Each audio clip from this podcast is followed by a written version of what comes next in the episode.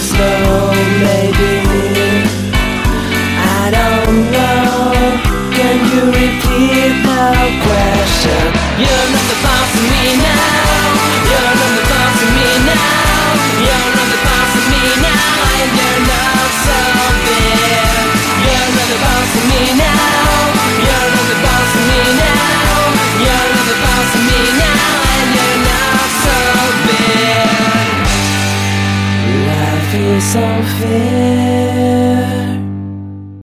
Y comenzamos con el episodio 209 del CC Podcast. Y estamos Joe Sónico.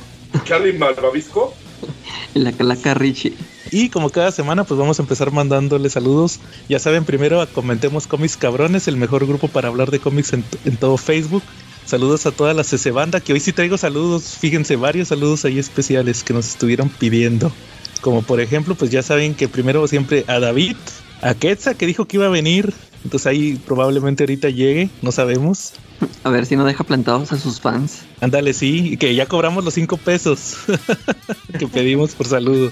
También que no se nos olvide Carlito Roldán, también Etzel, Enrique Hurtado, eh, Toño Pérez, también Gabo Velázquez, Alberto Morales, Javier Ramos, también saludos, Joaco Enro y Leonardo Navarro, también se- seguidores de YouTube.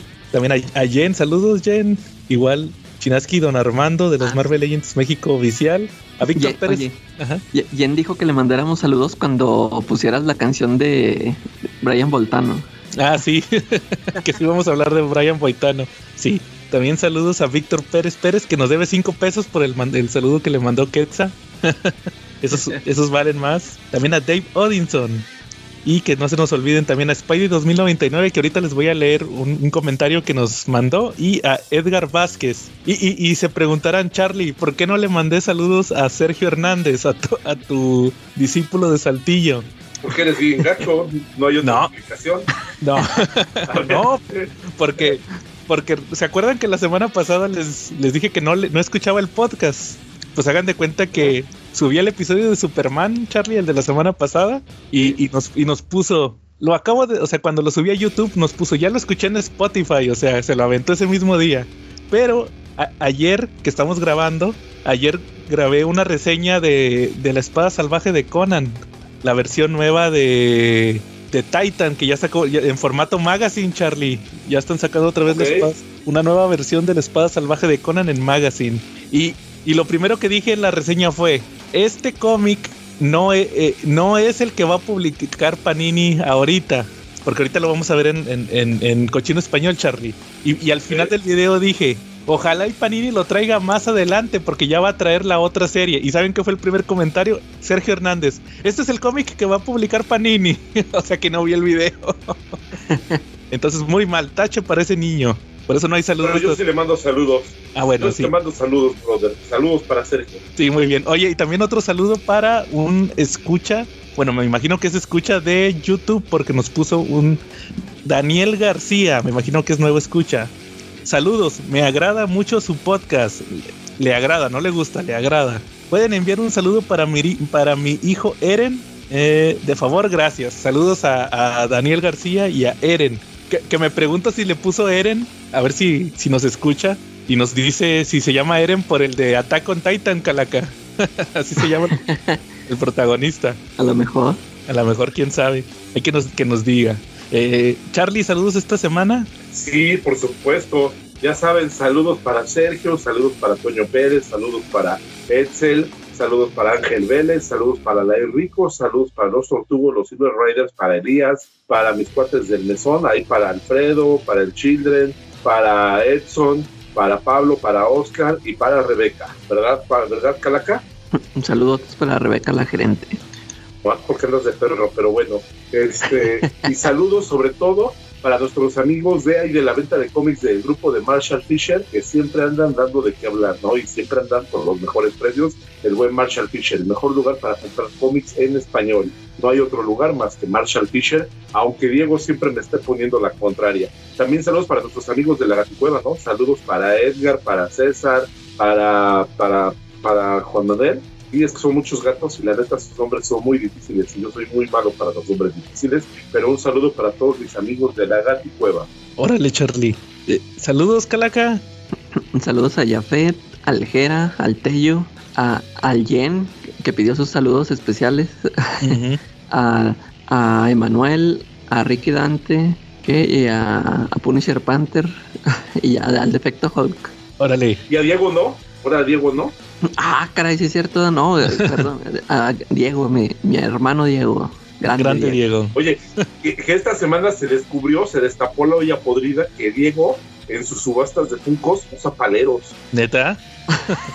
Eso es lo que pusieron. Si se quieren enterar del chisme, pues tienen que entrar a los grupos. Órale. Sí, métanse ahí a los grupos para que le den rating a Marshall. Saludos.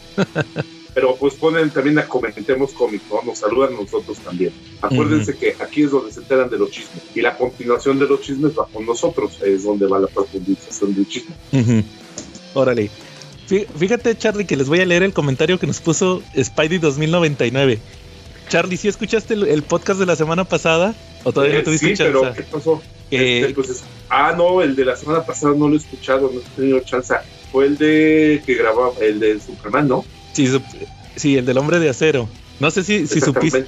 Me aventé un, me aventé un, un rant contra, contra Panini. No sé si lo escuchaste, que les tiré como media hora. Oh, ¿por qué tanto? Lo que te dije de que ya es insostenible el cómic en México por los precios. ah, sí, ya cada día lo ponen más caro, ¿eh? Sí, ahorita vamos a ver eso, pero primero te voy a comentar lo que nos dijo Spidey 2099. Dice, hola de nuevo, hola de nuevo, ese cuates. Qué buen episodio el anterior, o sea, el de Superman. Ese editorrant a cierta editorial estuvo fuerte, pero directo, como debe de ser. Estuvo tan bueno que lo volví a escuchar y les hago una atenta petición que escribí en mi máquina de escribir Olivetti. Estimados CC Podcast, después de escuchar el último episodio, la siguiente es una lista de palabras que no quisiera oír muy seguido en su programa. Número uno, sostén. Número dos, valeros. número, número tres, nepotismo. Número cuatro, bollocks. No, e- esa no se va a poder. ¿Cómo me le van a quitar mi bollocks que me enseñó el Constantine? Nú- Número 5, agarrón.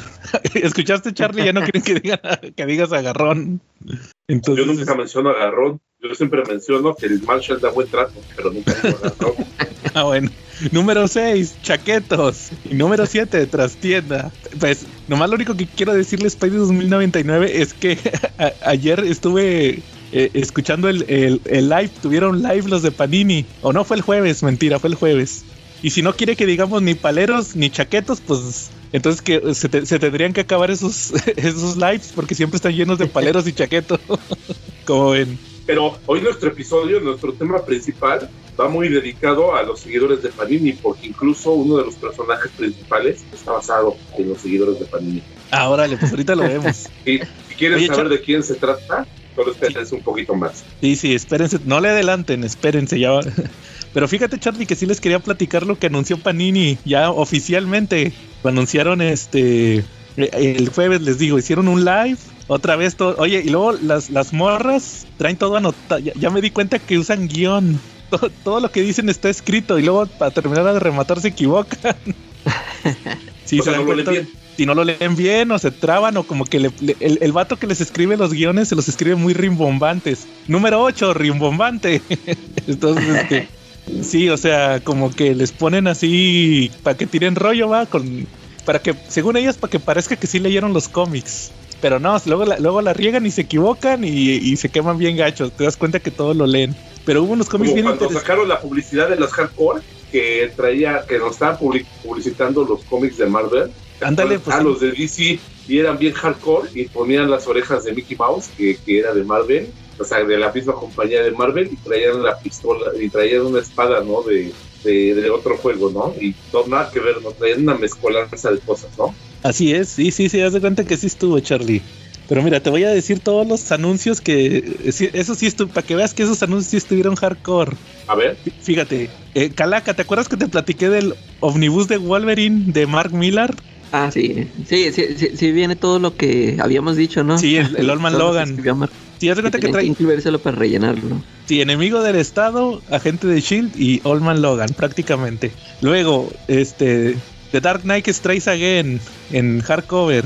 ¿No había salido ya? O, Sí, sí, o lo publicó Smash, lo publicó en No, pero ahí con Panini, o nada más lo habían, nada más lo habían anunciado, apenas ya va a salir, pues. Es que Sí, ya habíamos, apenas- sí, ¿verdad? ya habíamos dicho que, que sí, Panini ya planeaba sacarlo ese. Sí, o sea, fueron las filtraciones, ahorita son los anuncios oficiales. Eh, Lue- Luego, Calaca, este, eh, le van a, la, la segunda parte de ese de la saga de War War de Action Comics también.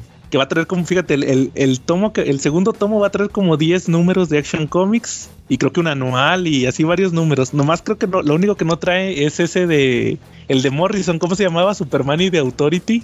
ah, sí. Se me hace que se lo van a publicar se- separado. Aparte, eh. Sí, y luego Legends of the Dark Knight, Blades y Hot House, otras dos miniseries de Legends of the Dark Knight. ¿Cuál, ¿Cuál es ese de Legends? Legends of the Dark Knight del 32 al 34 y del 42 y 43. Son cinco números. Pues son mini arcos, ya ves cómo era Legends of the Dark Knight, historias así chiquitas. Sí. Luego Injustice, otra vez Injustice año 1, volumen 1, o sea, la mitad del año 1, del 1 al 6. Oye, Charlie, ¿este te interesa? Judgment Day ya. Ah, pero nomás es del 1 al 3. del 1 al 3. Lo- fíjate, lo van a publicar como, como los X-Men. Va a ser del 1 al 3 el Judgment Day, el del Free Comic Book Day, uno que se llama Eve of Judgment y Death of the Mutants. O sea, van a ser como que van a mezclar la serie principal con miniseries de Judgment Day. Ah, no, no, no, no, eso no me gusta, pero bueno. Así como los X-Men, haz de cuenta, igualito. Luego le van a seguir con Superman Son of Kal-El, que es el de John. Oigan, un cómic que se llama Marvelverse Madame Web, que son como que cinco números esenciales de Madame Web. Es ese, ese- ¿Se acuerdan ese número donde lo- la, la anda buscando Juggernaut? Ahí va a venir. Sí. Ah, pues ese sí vale la Ah, pena. ese número es muy bueno, ¿eh? Son de, Sí, mire. son de, la- son de las épocas de Spider-Man de los, de los principios de los 80, ¿no? Sí, Finales de los 70. Son buenos, son buenos, vale la pena.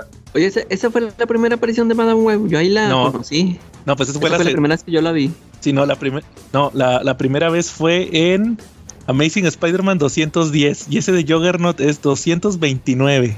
El 210 es la portada donde Spider-Man llega y Madame Web está sentada en su silla, ¿no? Así es, sí, exactamente, Charlie. De hecho, es la portada del buena. tomo. Sí. Así va a estar la cosa con esto. Y, y trae otras apariciones de Madame Web también. Na- nada más que lo- los que se metieron al cine a ver la película de Madame Web con la palomera se van a decepcionar que no, no es una, una chavita acá bien buenota. No, La no es Madame como la, es una viejita. oye, no es como la de Dune, la palomera de Dune.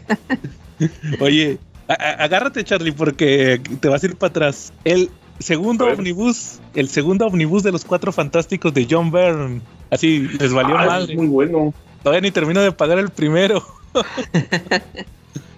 Y ya, ya van a anunciar, ah, ya van a sacar el segundo. Lu- Luego, e- el, el- la Liga de la Justicia de América de Brad Meltzer, del 0 al 12, también. Eh, Moon es Knight, muy buena, ¿eh? sí. Moon, Moon Knight, Con dibujos de Michael Turner, ¿no? así es, Charlie, sí, Que exactamente. en paz Es- descanse. Muy Y Ed Vale la pena. Ajá. e- eso es- ese mero, Charlie. Lu- Luego, oye, Moon Knight de Bendis, del 1 al 12. Que, ese a mí sí me gustó. que, que, que fíjense que estuve viendo en el live que hubo muchos comentarios donde le decían que, ah, qué pésimo volumen de... Ah, es que también es Alex Malib, ¿verdad? Eh, que, que pésimo volumen, va, por todos los haters de Bendis. Y nunca Sí. pusieron ningún comentario, eran puros comentarios de, te amamos Panini, son los mejores, así ya sabes cómo se manejan. Luego también hicieron oficial el Secret Origin de Superman, de Jeff Jones y Gary Frank buenísimo. este, Strange Academy de Scotty Young y Ramos, la, la miniserie de los nuevos Cuatro Fantásticos, la nueva, la nueva miniserie que salió hace un par de años. También American Vampire otra vez en, en un tomo de esos grandotes, este, del 1 al 5, Joe de Barbarian, Cosmic Odyssey, o sea, les acabo de decir tres repollos de Smash. Este, Pero los oye, pollos están viendo porque te dan un respiro a la cartera, ¿no? Pues sí, pues sí también. Pero luego como no se venden, luego como que se desaniman también. Oye, ay, no se vendió, ya no vamos a publicar. Eh, Oye, el primer, Oye. el primer volumen de Daredevil, de la del volumen 7 de Daredevil, o sea, la segunda parte de Chip Zdarsky, que era lo que estaba pendiente, que, que es del 1 al 5, que, que por ahí está metido el Daredevil 700 o 600, ya no me acuerdo cuál, no, 650 creo. Ahí está metido en ese, en ese volumen. Luego, luego Calaca, el Wolverine eh, Black, White and Blood. Ese en Treasury, igual que en Estados Unidos. Órale. El, el omnibus de Batman Black and White, ese que platicamos la semana sí. pasada. Está bueno. También Top 10, que también lo platicamos la semana pasada. El One Bad Day de, de Catwoman, Carnage, Capitán América. Saludos, Edsel. X-Men, Detective Comics. eh, ah, también, oye, también van a publicar en- igual en Treasury el, el de Darth Vader, el Black, White and Red de Darth Vader. Lue- lue- luego, Charlie, oye, este te interesa, Charlie. Conan, ¿Eh? Conan del 1 al 5, no, es del 1 al 4. Y el del Free Comic Book Day de Titan, de la nueva editorial, la que tiene los, los derechos ahora, los que yo estoy comprando, ¿sí sabes cuáles? ¿no? Los, pues los, los, la editorial nueva. Del magazine, ¿no? no, ese, ese es la espada salvaje. Es que son dos, igual, acá también son dos títulos, Conan y Espada Salvaje. Primero van a publicar eh, la serie regular de Conan en un TPB. Son cuatro, los primeros cuatro números. Es una historia que se llama eh, Bound in a Blackstone. Yo ya la leí, pues estaba padre, sí me gustó. Entonces ya, ya también van a empezar a publicar eso. Y uno nuevo de Darth Vader, que continúan publicando Darth Vader de Star Wars. Y prá- prácticamente esos fueron los anuncios, como ven. Bien, Bien, bien, bien. bien. Sí, hay Pero muy sangra la cartera, ¿no? Pues El sí, como, los precios, ¿no? Siento que están muy altos, muy disparatados, ¿no? Pues es lo que platicamos la semana pasada, Charlie, que yo decía que ya es insostenible. Por ejemplo, aquí te soltaron el omnibus de Los Cuatro Fantásticos y de DC el de Batman Black and White, tomos de 800 pesos como Top 10, la Liga de la Justicia de Brad Meltzer, hardcovers de 600 pesos como Joe de Barbarian y American Vampire. O sea, como lo, lo- de hecho mencionamos la semana pasada, Charlie, a tu amigo Durden, cuando sacaba todo en hardcover. Sí, maldito. Oye, y no estaba, yo, yo la verdad sí extraño un poquito, bueno, un poquito mucho, y no sé cuántos le extrañen de ustedes, la época de, Televisa, cuando casi, cuando nos, cuando no nos sacaba tanto tomo, y sí nos sacaba a 8 o 10 grapas, sacaba a 8 o 10 grapas a la quincena, pues como que no se me hacía tan oneroso, ¿no? O sea, se me hacía muy padre, te daba oportunidad de comprar todo lo que salía, ¿no? Lo leías todo lo que salía, ibas, ibas bien, no tenías tanta pila tóxica, ¿no? Y no sangraba la cartera. De repente, una vez cada mes, te sacaban un, un essential y, cada dos meses te aventaban un omnibus, ¿no? O un hardcover. Y pues te daba perfecto tiempo de comprar todo, ¿no? ¿O cómo ves? Sí, claro, pero te digo que ahorita esta propuesta que tiene Panini pues está inflando mucho el mercado, o sea, ya es, como te dije, se me hace insostenible. Para mí ya el cómic ahorita actualmente después de esto es insostenible. ¿Cómo ves? Híjole, pues ya se volvió, ya se volvió un pasatiempo de ricos, ¿no? Pues sí, yo creo que como lo, como lo hemos mencionado muchas veces, Charlie, tampoco es canasta básica, pero pues an- antes era accesible. vamos, sí, sí, pero hay un tema. Antes, por ejemplo, cuando publicaban las grapitas, que 10, 12 grapitas a la, a la, a la quincena, este, comprabas todo, la verdad. Ahorita como que eres un poquito más selectivo, ¿no? Sí, claro, sí, sí, definitivamente. Es que ese es el problema. Que yo digo que, que antes lo, lo- lo que era chido del cómic en español era que era barato y ahorita ya no. Pero sigan, pero sigan votando por Panini. Sigan diciendo que ganamos. Y yo creo que, de repente hay algunos en inglés o incluso de los que venden en Busca Libre de, de España, como que son un poquito más baratos, ¿no? Es cosa rara. Sí, sí, exacto. O sea, el chiste es buscarle, como, como dices. Así. Así está la cosa, Oye, fíjate que, fíjate que esta semana, en, mi relación amor-odio con Panini, me chuté uno de los cómics que compré, este, eh, de Yoda, ¿cómo ves? El de Órale. y Vida. ¿Y qué tal está? Pues sí está padre, la verdad, este, sí lo recomiendo, sí, sí te habla acerca de, que la, la historia empieza con Yoda cuando está en Dagoba y va y está meditando y alguien se trata de comunicar con él, pero Yoda pues está rememorando, está recordando este, episodios de su vida. Entonces vamos a ver una etapa donde convive con una raza pacífica que otra raza eh, las ataca, los saquea. Y Yoda llega a ayudarlos y se queda un tiempo viviendo con ellos y nos llena de perlas y de sabiduría Yoda. Y hasta apli- aplicables para tu vida personal. Y luego de ahí eh, tenemos un episodio donde sale el gran conde Doku cuando estaba chavo. Ok. Entonces, la, la verdad sí está padre. Eh, nos conecta el pasado, el pasado de Yoda con el presente de Yoda eh, cuando está viviendo en Dagobah. Entonces, para mí sí es recomendable la, la historia. no, no se complican, te la ponen muy entretenida, fácil de leer, fácil de seguir y sobre todo no necesitas haber comprado nada anteriormente ni haber leído nada antes de, de poder leer este tomo. Y eso lo hace una chulada. Eso es muy padre de los tomos de Star Wars, que muchas veces nomás necesitas un conocimiento muy básico de las películas. Y ya con eso te puedes chutar una historia completa, como esa de Yoda que dices. Sí, efectivamente. Sí, cuando de repente sacan sus series grandes, como por ejemplo cuando sacaron de Bounty Hunter Wars o lo del Reino Escarlata, sí fue padre ver un crossover y fue padre ver un crossover grande, pero yo creo que la, lo padre de Star Wars son las historias autoconclusivas, ¿no? Ujú. Sí, exactamente. Es lo chido de... Bueno, yo creo que ellos manejan mucho ese formato del autoconclusivo, porque como tienen las películas, pues tampoco tienen mucho de dónde rascarle. Al final, pues no pueden, no pueden matar a ese personaje, no pueden darle un desarrollo más allá del de las películas, cambiarlo diametralmente al personaje. Entonces, pues sí tienen que rascarse mucho la cabeza los, los guionistas para hacer una historia autoconclusiva que no dañe la continuidad del personaje, ¿no? Ándale, sí, ese es, ese es, ese es eh, como dijimos ahorita los pro, esos son los contras. Y luego de repente, pues ya no puedes hacer muchas cosas con, con el personaje, ¿verdad? O, algo muy parecido, como dices, algo que, tam- que tampoco ca- modifique ra- radicalmente el canon y que pueda quedar como una anécdota que pues se le olvidó, ¿verdad? Algo así como que no afecta mucho. O algo que pasó entre, entre, entre escenas, entre películas. Exactamente, Exacto. Charlie. Órale, Pero no pueden hacer una, una retcon tan, tan arriesgada como la que de repente nos avienta Marvel, ¿no? Sí, y luego se, por eso tienen que crear luego personajes nuevos que nada más salen en los cómics y que nunca mencionaron en ningún otro lado.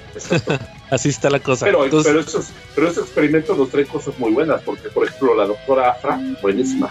¿no? ujú, sí, Creo Sí, que ya ves. fácilmente se volvió uno de mis personajes favoritos. sí, ese personaje ya tiene mucho tiempo, eh, pues desde que lo relanzó Marvel Star Wars en el 2015 o 16, que, que ha estado ahí, ahí latente la doctora Afra. Que, que yo digo que no, que no tardan en sacarle en un live action o en, o en un este o en, o en una serie de animación. Porque sí ha estado pegando Ah, mucho. muy padre. Sí, de, de hecho ya sacaron otro personaje, el, el, el Wookiee. El Wookiee de la doctora Afra, ¿sí sabes cuál? Black Karskan. El Wookiee negro. Sí, porque, sí, porque tiene sus personajes, pero como el espejo torcido de los de Star Wars, porque tiene un tripio y un Arturito, pero malos, ¿no? Asesinos. Sí, ese, ese personaje ya salió en, en, en la serie de Boba Fett. Cuando, cuando tuvo su serie, ahí, ahí apareció en live action. Muy bien. Así es. Va, entonces sí lo recomiendas. Charlie. Muy bien, lo recomiendo bastante y compré otro que se llama Misiones de la Fuerza que lamentablemente todavía no lo he empezado a leer. Órale, pues ahí nos lo, lo platicas la próxima semana. Sí, exacto. Órale, ya está Charlie.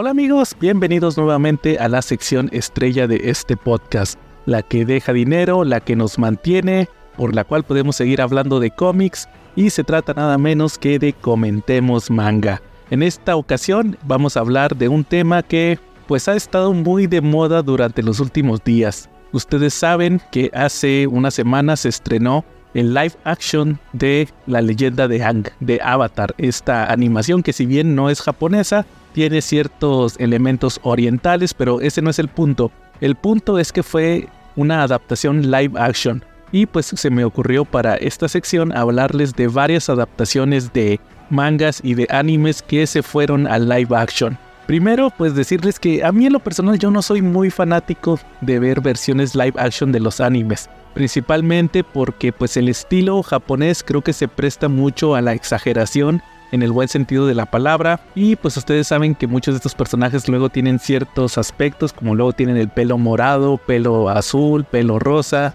Y pues muchas veces en este tipo de adaptaciones quieren llevarlos fieles, que los personajes tengan este tipo de elementos y pues luego ahí salen unas cosas bien bizarras. Por ejemplo, aquí en el caso de Aang, que les digo, pues esta no es una animación japonesa, pero a mí no me llama la atención porque pues yo vi toda la serie de la leyenda de Aang, no les voy a decir que me desagradó, es una serie que me gustó en su momento y pues ya la vi, ya la vi en caricatura, entonces pues como que no le veo mucho sentido a ver que ahora tenerla que volver a ver pero en un live action, creo que ya la historia ya se nos presentó, es un universo muy grande con mucho fandom, hay mucha gente emocionada, pero pues en lo personal creo que no me emociona tanto. Principalmente les quise hablar de este tema porque escuché justamente también esta semana que por ahí hablaban de que querían desarrollar un live action. No sé si fue la misma gente de Avatar o la gente de One Piece desarrollar también un live action de Naruto. Entonces, pues yo creo que sí se prestaría mucho aquí en el caso de Naruto, que es más estrafalario, con elementos más,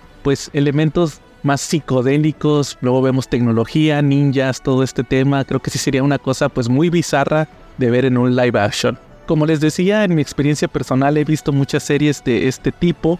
Y pues una de las primeras, creo que uno de los primeros live action de una serie que me tocó fue Rurouni Kenshin, la de Samurai X. Que ahí pues no había tanto problema porque en teoría eran samuráis normales que pues sí tenían de repente ciertos aspectos eh, audiovisuales muy interesantes, pero pues no pasaba de que eran espadazos. Entonces aquí e- el detalle de la historia de la adaptación es que pues por ejemplo al principio fueron tres películas y usaron estas tres películas para resumir 16 tomos del, del manga. Entonces sí fue un esfuerzo pues muy difícil el traerlo a, a un live action. Luego posteriormente, hace unos años en la pandemia, sacaron otras dos películas donde adaptaron los últimos ocho, me parece que son ocho tomos, que ya es el final de la historia, que ese también estaba inédito en anime, solamente lo habíamos visto en el manga, y pues próximamente con esta nueva versión de Rurouni Kenshin que ya salió, pues también tendremos esta adaptación ya por fin en un anime. Otra también que me acuerdo ahorita, pues son las N1000 adaptaciones que ha tenido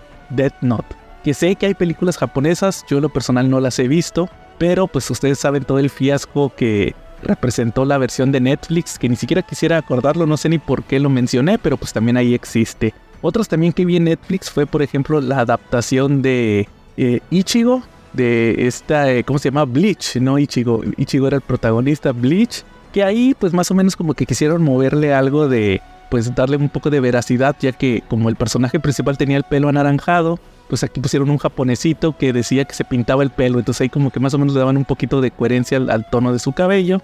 Y pues también era una historia pues re- relativamente que se podía adaptar. También otro que recuerdo que fue ah, Full Metal Alchemist, los personajes con nombres alemanes y, rubios y acá japonesitos, ¿verdad? Entonces ahí también, pues no sé qué tan fiel era la historia, no recuerdo muy bien cómo era la película, la vi hace mucho tiempo y no le puse mucha atención, pero pues tomaba los elementos básicos de los hermanos este Edward y el otro ya ni se, ya se me olvidó cómo se llamaba el de la armadura, que pues ahí más o menos también quisieron contar esta historia tan famosa del manga y el anime.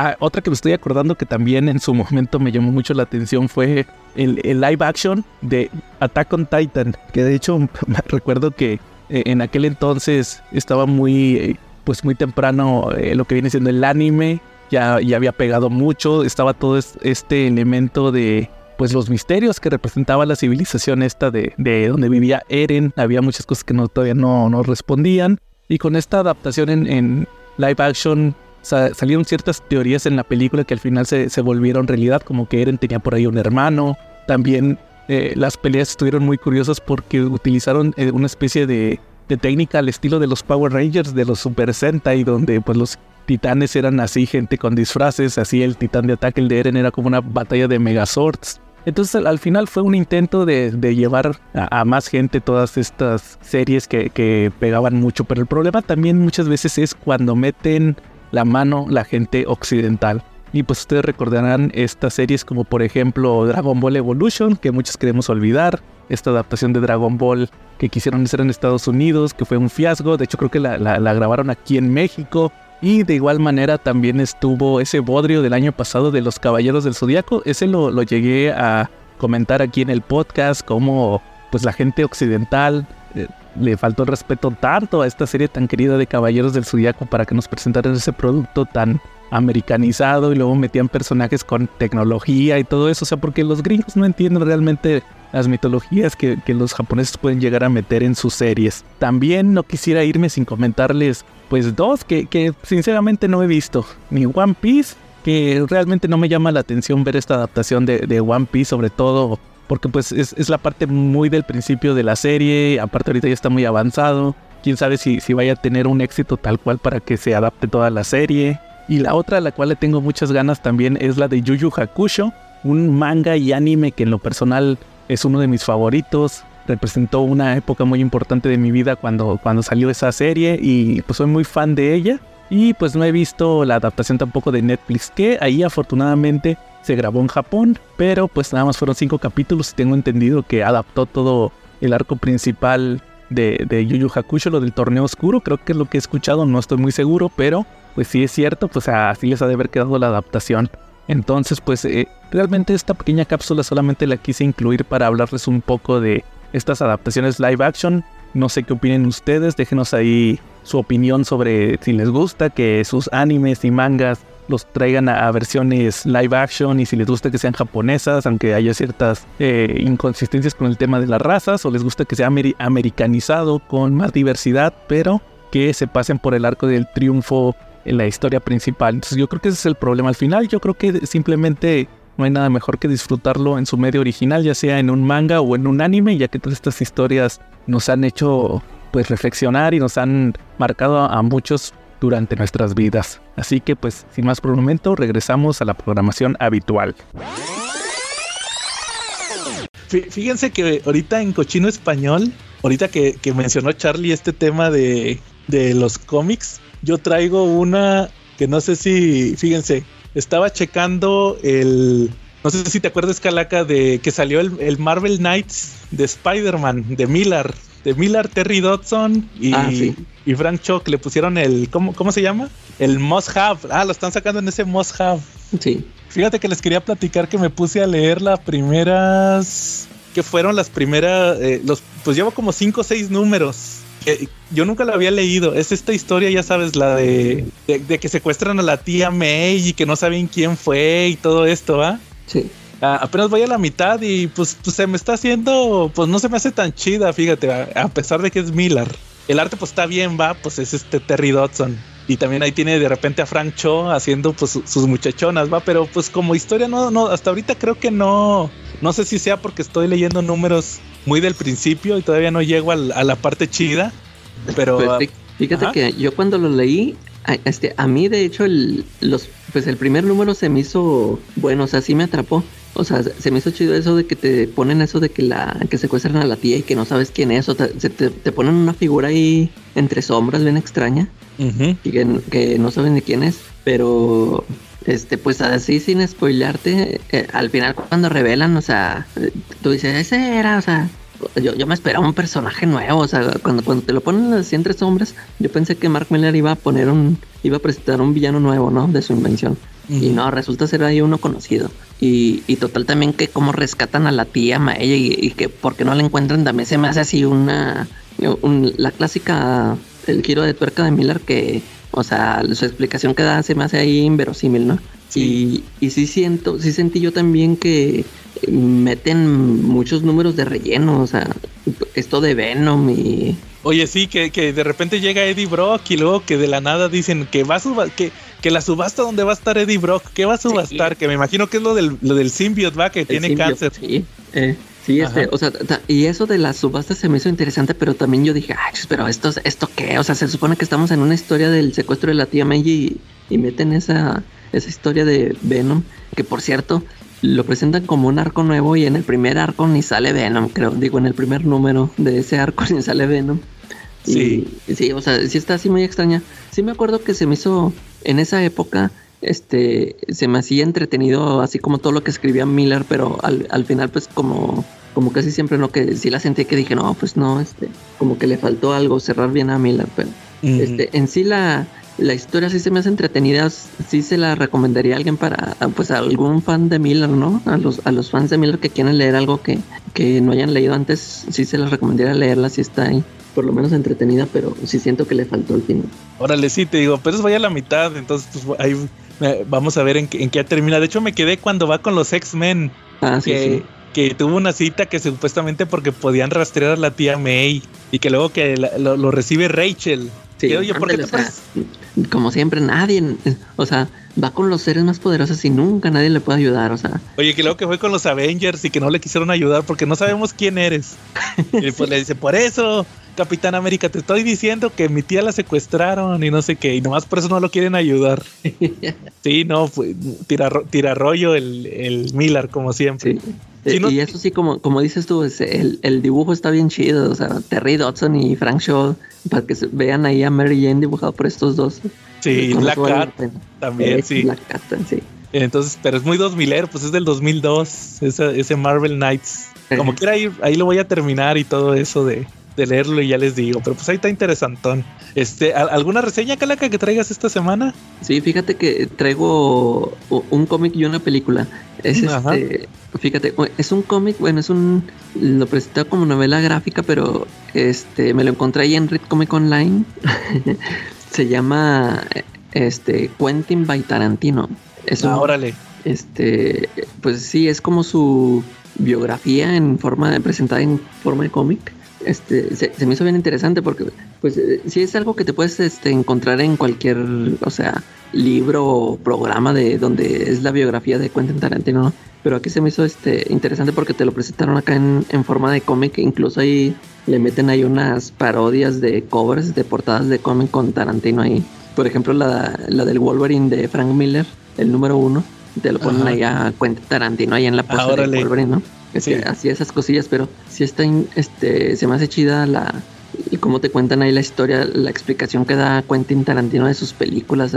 Es un repaso así a toda su filmografía, este, a las películas que hizo él y, y en las que participó, ¿no? Ya, ya ves que participó en segmentos de unas de, de Robert Rodríguez y todo este rollo, ¿no? Es- Está muy claro. interesante, ahí se lo recomiendo, por ejemplo, pues si- si no, este, Jen, que es un fan también de las películas de Tarantino, no sé si ya lo haya leído o si haya leído ya este algunos otros libros de, de Quentin, este, pero eh, este se me hizo muy muy bueno porque está presentado en forma de cómic. Se me hizo muy se me hizo muy chido este y ya es- está disponible en Amazon, este en inglés y en español por, para el que no quiera para los que le gustan leerlo en español.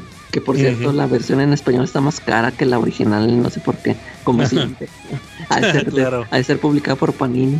Probablemente. Pero sí, ahí, ahí para los, los fans de Quentin Tarantino, este, si le quieren dar una checada, está, está muy bueno ese, ese libro. Órale. Quentin by Tarantino. Eh, Quentin by Tarantino. Ajá. Y, y fíjate que este ahora eh, r- vi otra vez este, esta película de Chronicle. Ya Ah, tenía ya. rato que- ya- nada más la había visto una vez hace mucho, pues la primera vez que la vi, la, la vi en DVD y no la había vuelto a ver. Este, me sigue pareciendo muy buena, se me hizo muy chido. Este, eh, eh, en aquel tiempo, pues eh, yo ni, ni conocía a Michael B. Jordan. Ahorita que lo vi, pues desde ahí se nota el que iba para grande, ¿no? O sea, tiene carisma el cuate. En, la película sí, este, sí, sí brilla el cuate. Y, la película me sigue pareciendo muy buena. Este, los, este, la historia de estos cuates que ganan poderes, este, cómo nos lo muestran ahí, este, cómo es la película en, en esta, ¿cómo se llama? En, en Fanfura. Es- exacto, fan footage o, o con cámara en shaky cam. Sí, este, cómo te lo presentan todo, todo lo que están haciendo estos cuates y cu- cuando andan ahí volando, ese- ese- se me hizo muy chido todo, que ya no me acordaba que, que terminan matando al, al Michael B. Jordan y, y que el cuate se...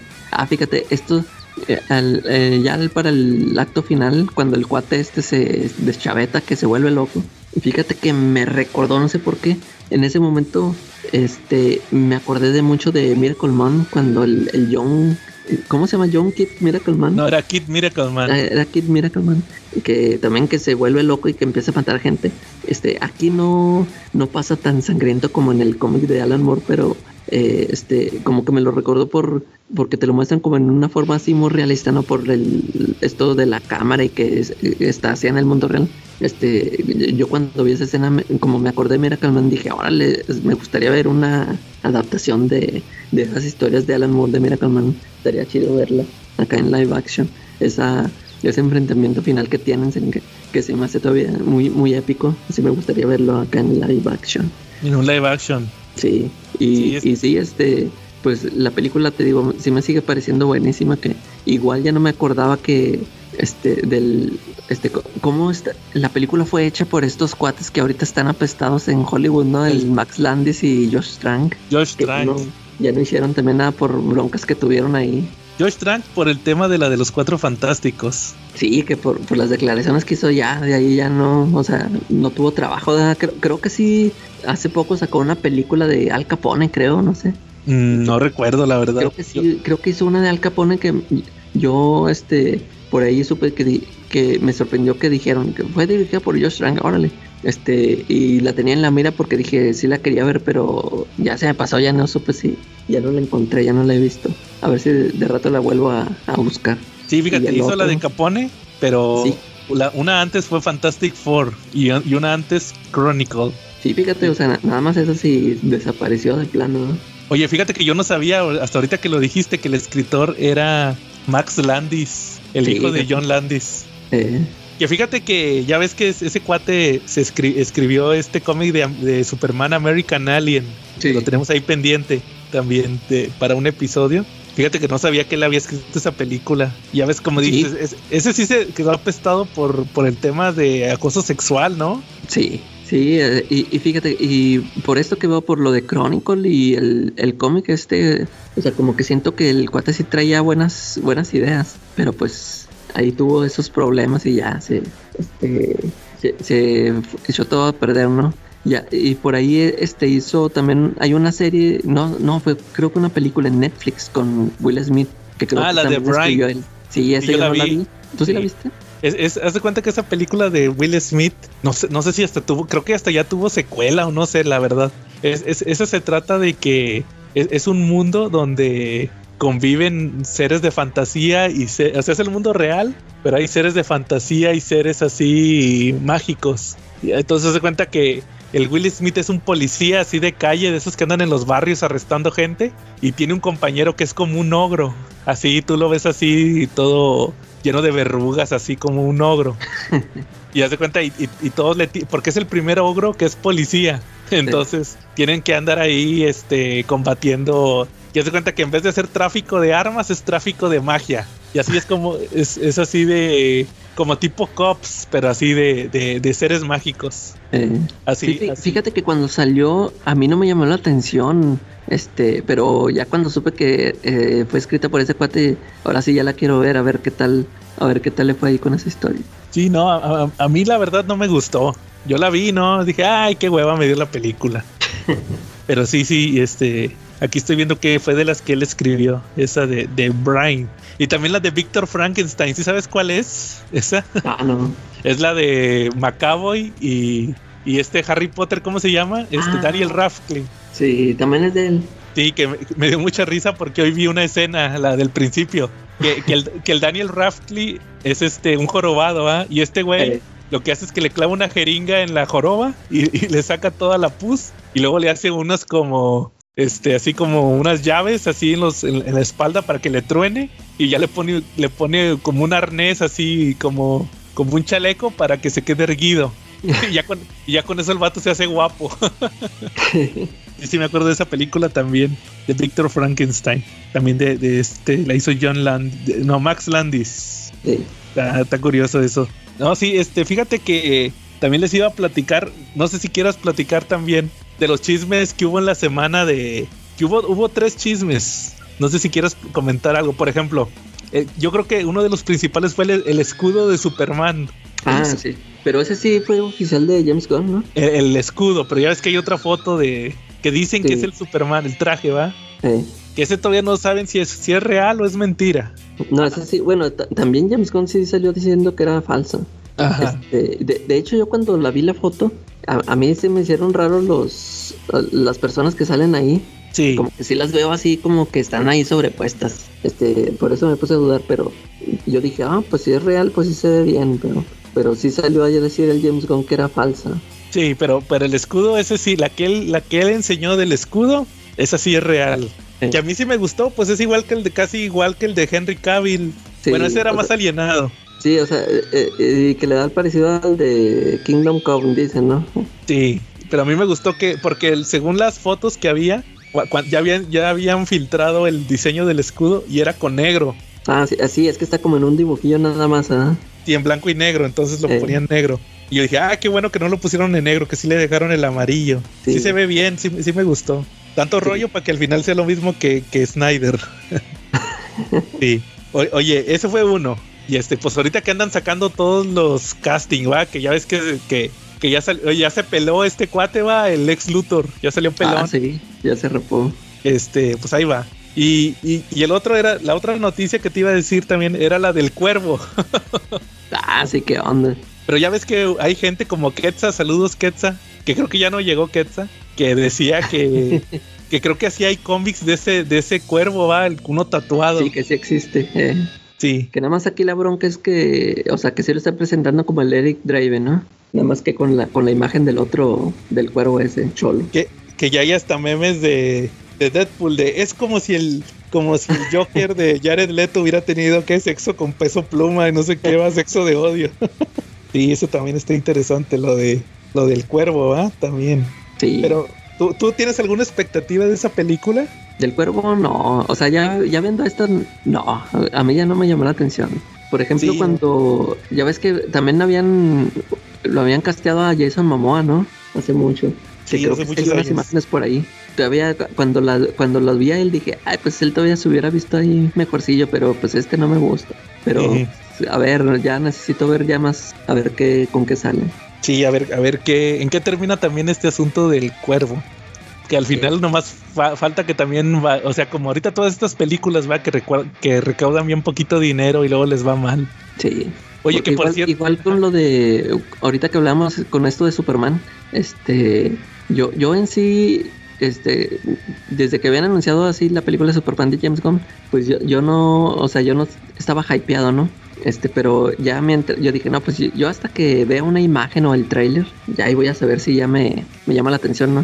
Mm. Y, y yo con esta imagen falsa que mostraron del cuate este con el traje, con los calzones, este, y, este, fíjate, esa es una imagen falsa y, y a mí se me hizo chido cómo se ve, o sea, yo la verdad sí dudaba de que, ah, de que, o sea, que fueran a mostrar al Superman con el traje de, con los calzones, este, yo sí decía, ay, ahorita eso ya no funciona, no, a mí se me hace que se va a ver muy chafa, pero pues si lo, si se va a ver así como, como esta imagen que vi, yo, yo siento que sí funciona, o sea, sí, sí me va a gustar ver un Superman ya así- acá muy clásico y, y, y lo que mencionabas este del, del cuate este que se rapó, este, yo sí siento que él, él- ojalá que ahora sí nos den un buen Lex Luthor, Este, y sí siento que él sí nos lo puede dar porque, eh, eh, bueno, este, muchos lo tenemos, yo, yo, yo, por ejemplo que lo, lo tenemos así de por Han McCoy, ¿no? De que lo, lo vimos acá Sí. en esas películas, pero me acuerdo de esta película del menú, ah, donde- sí.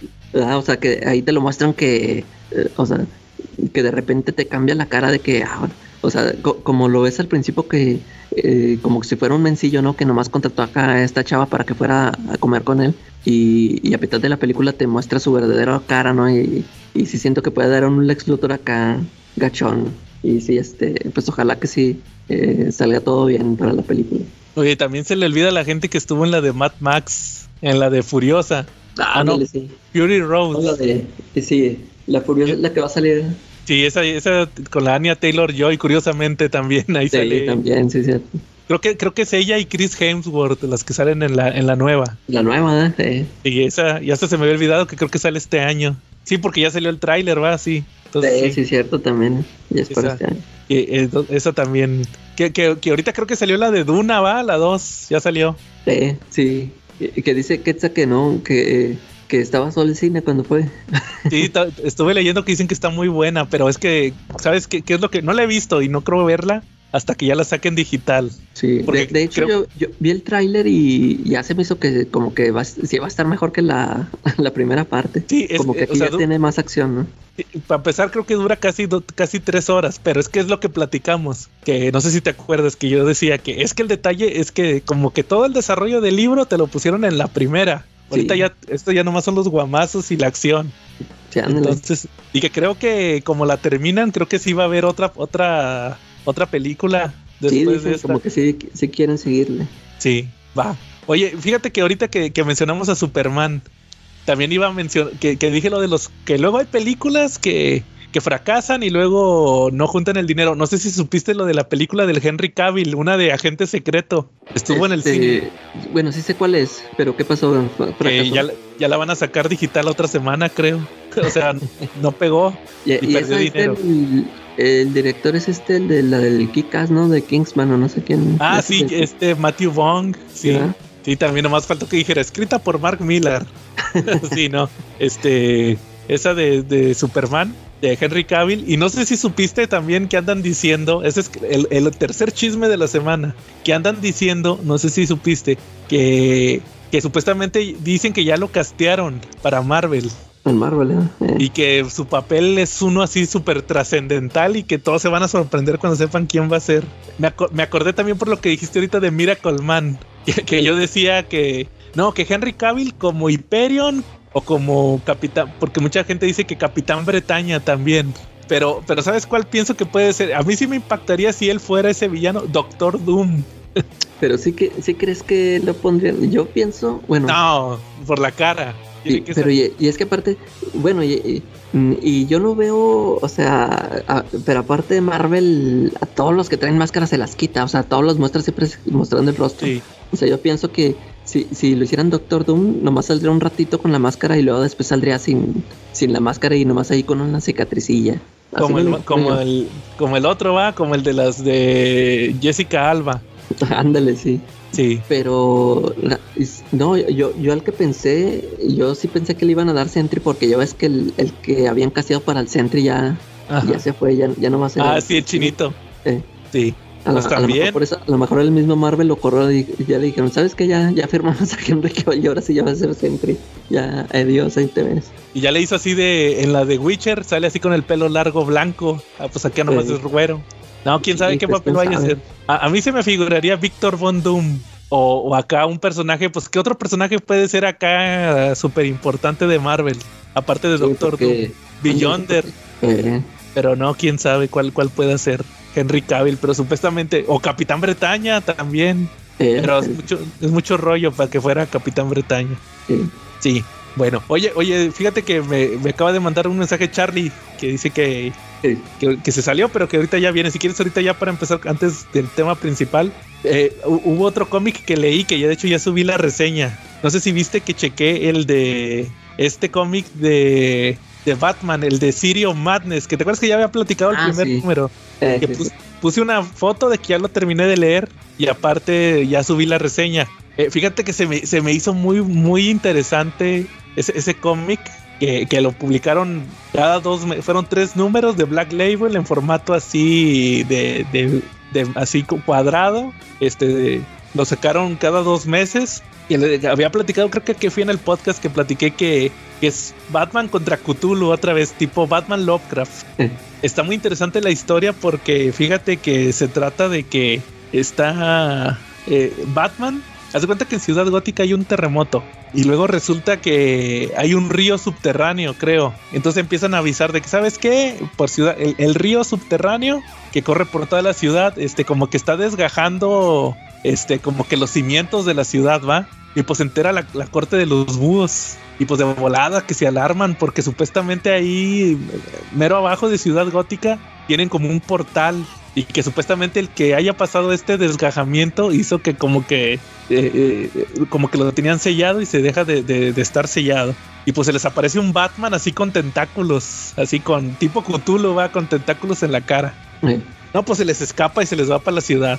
Entonces, pues a la corte de los búhos se le ocurre, ¿no? De que, no, hombre, ¿sabes qué? Háblale a Batman. Vamos a tener que hacer equipo. Entonces el Batman an- anda medio preocupado porque se empieza a dar cuenta que hay villanos que se empiezan a... Como que se empiezan así como que a poner, pues, los, por ejemplo, dos caras y el ventrílocuo. Como que empiezan a cambiar y todo y como que se saca de onda, va, de que como que algo en su locura, algo les pasó en su locura a estos.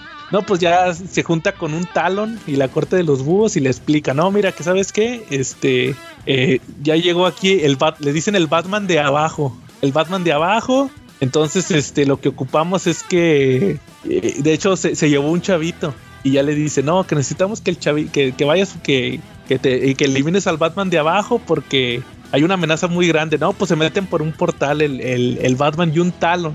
Y resulta que es una ciudad gótica que está igual. Es, es- es como esto que te presentan en Stranger Things, el, el Upside Down. No sé si te, si, si te acuerdas de la primera temporada. Ah, sí. Que, que es como un reflejo, ¿va? Pero así, Sí. haz cuenta que es lo mismo. Es el Batman, el ciudad gótica de abajo.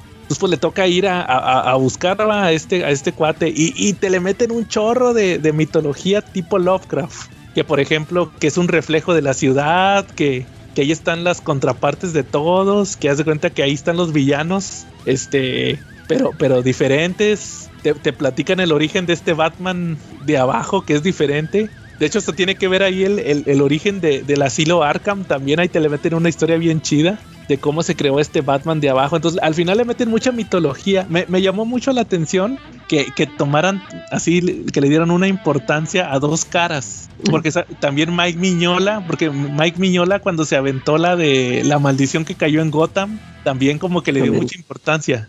también a los otros villanos y todo eso, porque es lo mismo, Batman, Batman tipo Lovecraft. Pero yo sí noté que, que la de la de Mike Miñola es voy a hacer una historia de Batman con guiños a cómics de Lovecraft, digo, a historias de Lovecraft, que, haya paralelismos entre los personajes de Lovecraft con, con, los personajes de Batman. Y acá no, acá te cuenta una historia donde nomás está Batman, la corte de los búhos, y uno que otro villano, y este, y, y, y pues estos series de Lovecraft pero, pero no es así, no es paródico como el de Miñola. Aquí te voy a contar una historia, va, y, va a tener estos elementos. Sí me sorprendió mucho, y sobre todo este artista, el que hace el cómic, es uno que se llama Christian Ward. Sí tiene un estilo muy, uh, muy así como este. Ay, ¿cómo se llama? El de.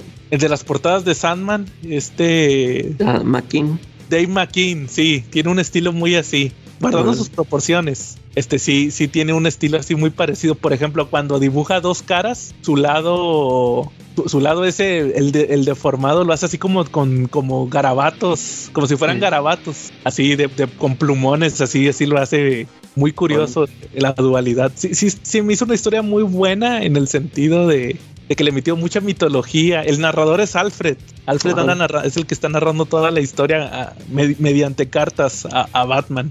Entonces al final tiene una resolución, sí, sí está muy tipo Lovecraft, de repente sí llega a ser medio bizarro, medio grotesco, pero en el sentido de que sí, te lo imaginas como, ah, o sea, este sí es muy, muy Lovecraftiano. O sea, los elementos, cómo desarrolla los personajes y todo lo que ocurre. Al, final toca muchos temas, toca, eso me gustó también, que, que toca muchos temas de Batman, como por ejemplo los traumas del Batman, lo de que, o la discusión esta de que si él crea sus villanos o que si los villanos, este, o, si también Batman está loco como los villanos, o sea, también se va muy al estilo de Asilo Arkham, este de, de Morrison. Todo, todo, ah, pues de hecho hay, una parte donde va manejando al principio y que dice, ah, el asilo Arkham, este lugar siempre me da escalofríos. Una vez pasó una noche completa aquí. O sea, eso es lo de asilo Arkham. Entonces se me hizo una historia muy buena. Yo digo que sí la, pues la van a traer en español eventualmente, ¿va? Sí. Este, sí está muy recomendable, esa de Batman City of Madness. Sí, sí está muy chida, sí se la recomiendo esa. Sí me, me gustó mucho. Yo creo que vale mucho la pena. Uno, la escribe y la dibuja un cuate que se llama Christian Ward. Ah, él, lo hizo todo. Y él se la aventó toda, hasta el color, creo. Entonces sí, sí, sí, fue un proyecto muy ambicioso ese, que, se aventara eso este cuate. Sí está muy bueno, sí se lo recomiendo. Órale, pues. Órale, ya está. Entonces, este, Charlie, ¿cómo ves si pasamos al tema principal? Ah, sí, eso estaría muy bien, yo, porque fíjate que hace tiempo, Canal 5, cuando todavía existía, nos trajo una joya, una verdadera, una verdadera joya cuando todavía veíamos Canal 5, ¿no?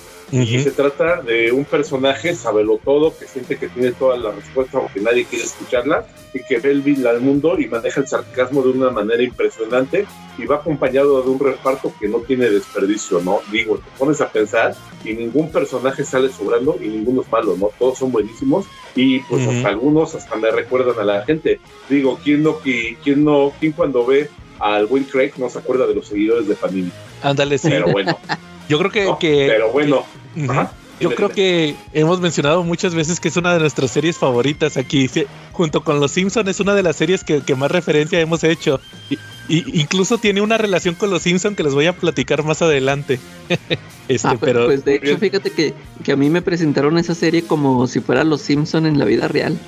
¿Neta? ah, está curioso. El, amigo que me lo recomendó, así me dijo, no, ponte a ver esta serie, haz de cuenta que son los Simpsons, pero en la vida real. Y ya nomás por eso... Yo siento, yo siento que no, porque, por ejemplo, este Marsh no, maneja la, acidez ni el carácter de Luis, entonces, ¿cómo se parece, no? Y Hal eh, es muy diferente a Homero, porque Hal eh, es, es, curioso, es un personaje bastante curioso, porque él, siempre que agarra un hobby, destaca muchísimo en ese hobby, lo contrario Homero, ¿no? en, lo que se parecen es que en las dos, o sea, ni, Homero ni Hal eran los protagonistas hasta avanzando la serie, se, volvieron los, los dueños, ¿no? De la. Sí, exacto. o, o, en el caso del el, el que se supone que es el protagonista, más bien pierde protagonismo. Sí. Porque, por ejemplo, pues ya saben que vamos a hablar de Malcolm. Para, para los que no capearon, oye. Na- nadie, na- nadie lo adivinó. Y, y, y yo creo que eso se debe a, a lo que comentaste ahorita con, con eso que dices de que los Simpson y Malcolm, o sea, son generadores este, impresionantes de memes. que todos pensaban que íbamos a hablar de otra cosa, pero nunca Sí. se imaginaban que era del mismo Malcolm. Ya desde, yo creo que cualquiera hubiera sospechado desde el momento que puse tres memes seguidos de Malcolm. Entonces este, ya debieron de haber sabido que íbamos a hablar de Malcolm, el de en medio. Una serie que, fíjense, nada más duró siete temporadas, pero la repiten y la repiten. De hecho, Sí. ahorita lo están pasando en el 7, ¿verdad? Eh, sí. Y la gente la sigue viendo, igual que los Simpson, igual que. Fíjate que, que a mí me parece que cua- cuando. a- yo creo que a todos nos ha pasado. A mí me pasó mucho con Canal 5. De que yo, yo tuve mi etapa de. ¡Ay! Pinche Canal 5, nomás pone puro Dragon Ball. Y, y luego lo dejan de pasar y. ¿Por qué no ponen Dragon Ball? Y luego lo vuelven a poner y. ¡Ah! Dragon Ball, qué chido. Y, y ahorita, y ahorita lo tiene Azteca, ¿va? Y lo mismo con Malcolm, que yo era muy fan de Malcolm, y luego te das cuenta que lo ponen hasta el hartazgo, y dices, ay, Canal 5 nomás pone Dragon Ball Z y, y Malcolm, y ahorita ya perdieron los dos, ahorita los ponen en el 7. Sí. Entonces, este, es una serie que, que te digo que repiten y repiten y repiten y la, la gente la sigue viendo. Entonces, este, es, es una, a mí, para mí, como, de, como acabamos de decir, es como los Simpson. Yo creo que generado, como dijiste, Calaca, generadores de memes. de las mejores series de, de comedia que me ha tocado ver a mí. Yo creo que no hay ni- ninguna que le llegue en live action a mí. Para mí, yo creo que así es mi serie favorita, ¿no? Ni de Big Bang Theory, que pues era muy diferente, ¿verdad? Pero a mí nunca me. Nunca. Yo por The Big Bang Theory, yo nunca. ¡Ay! Voy a llegar tarde, ya van a poner un episodio nuevo de The Big Bang Theory. No, me valía. Y en cambio, Malcolm sí, de que, ¡ay! Van a sacar episodios nuevos de Malcolm.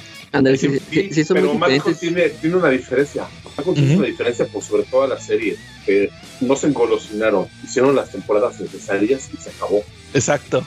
Ándale. Se retiraron como campeones. Ahorita yo también, y también tengo una, de- una anécdota del final de Malcolm.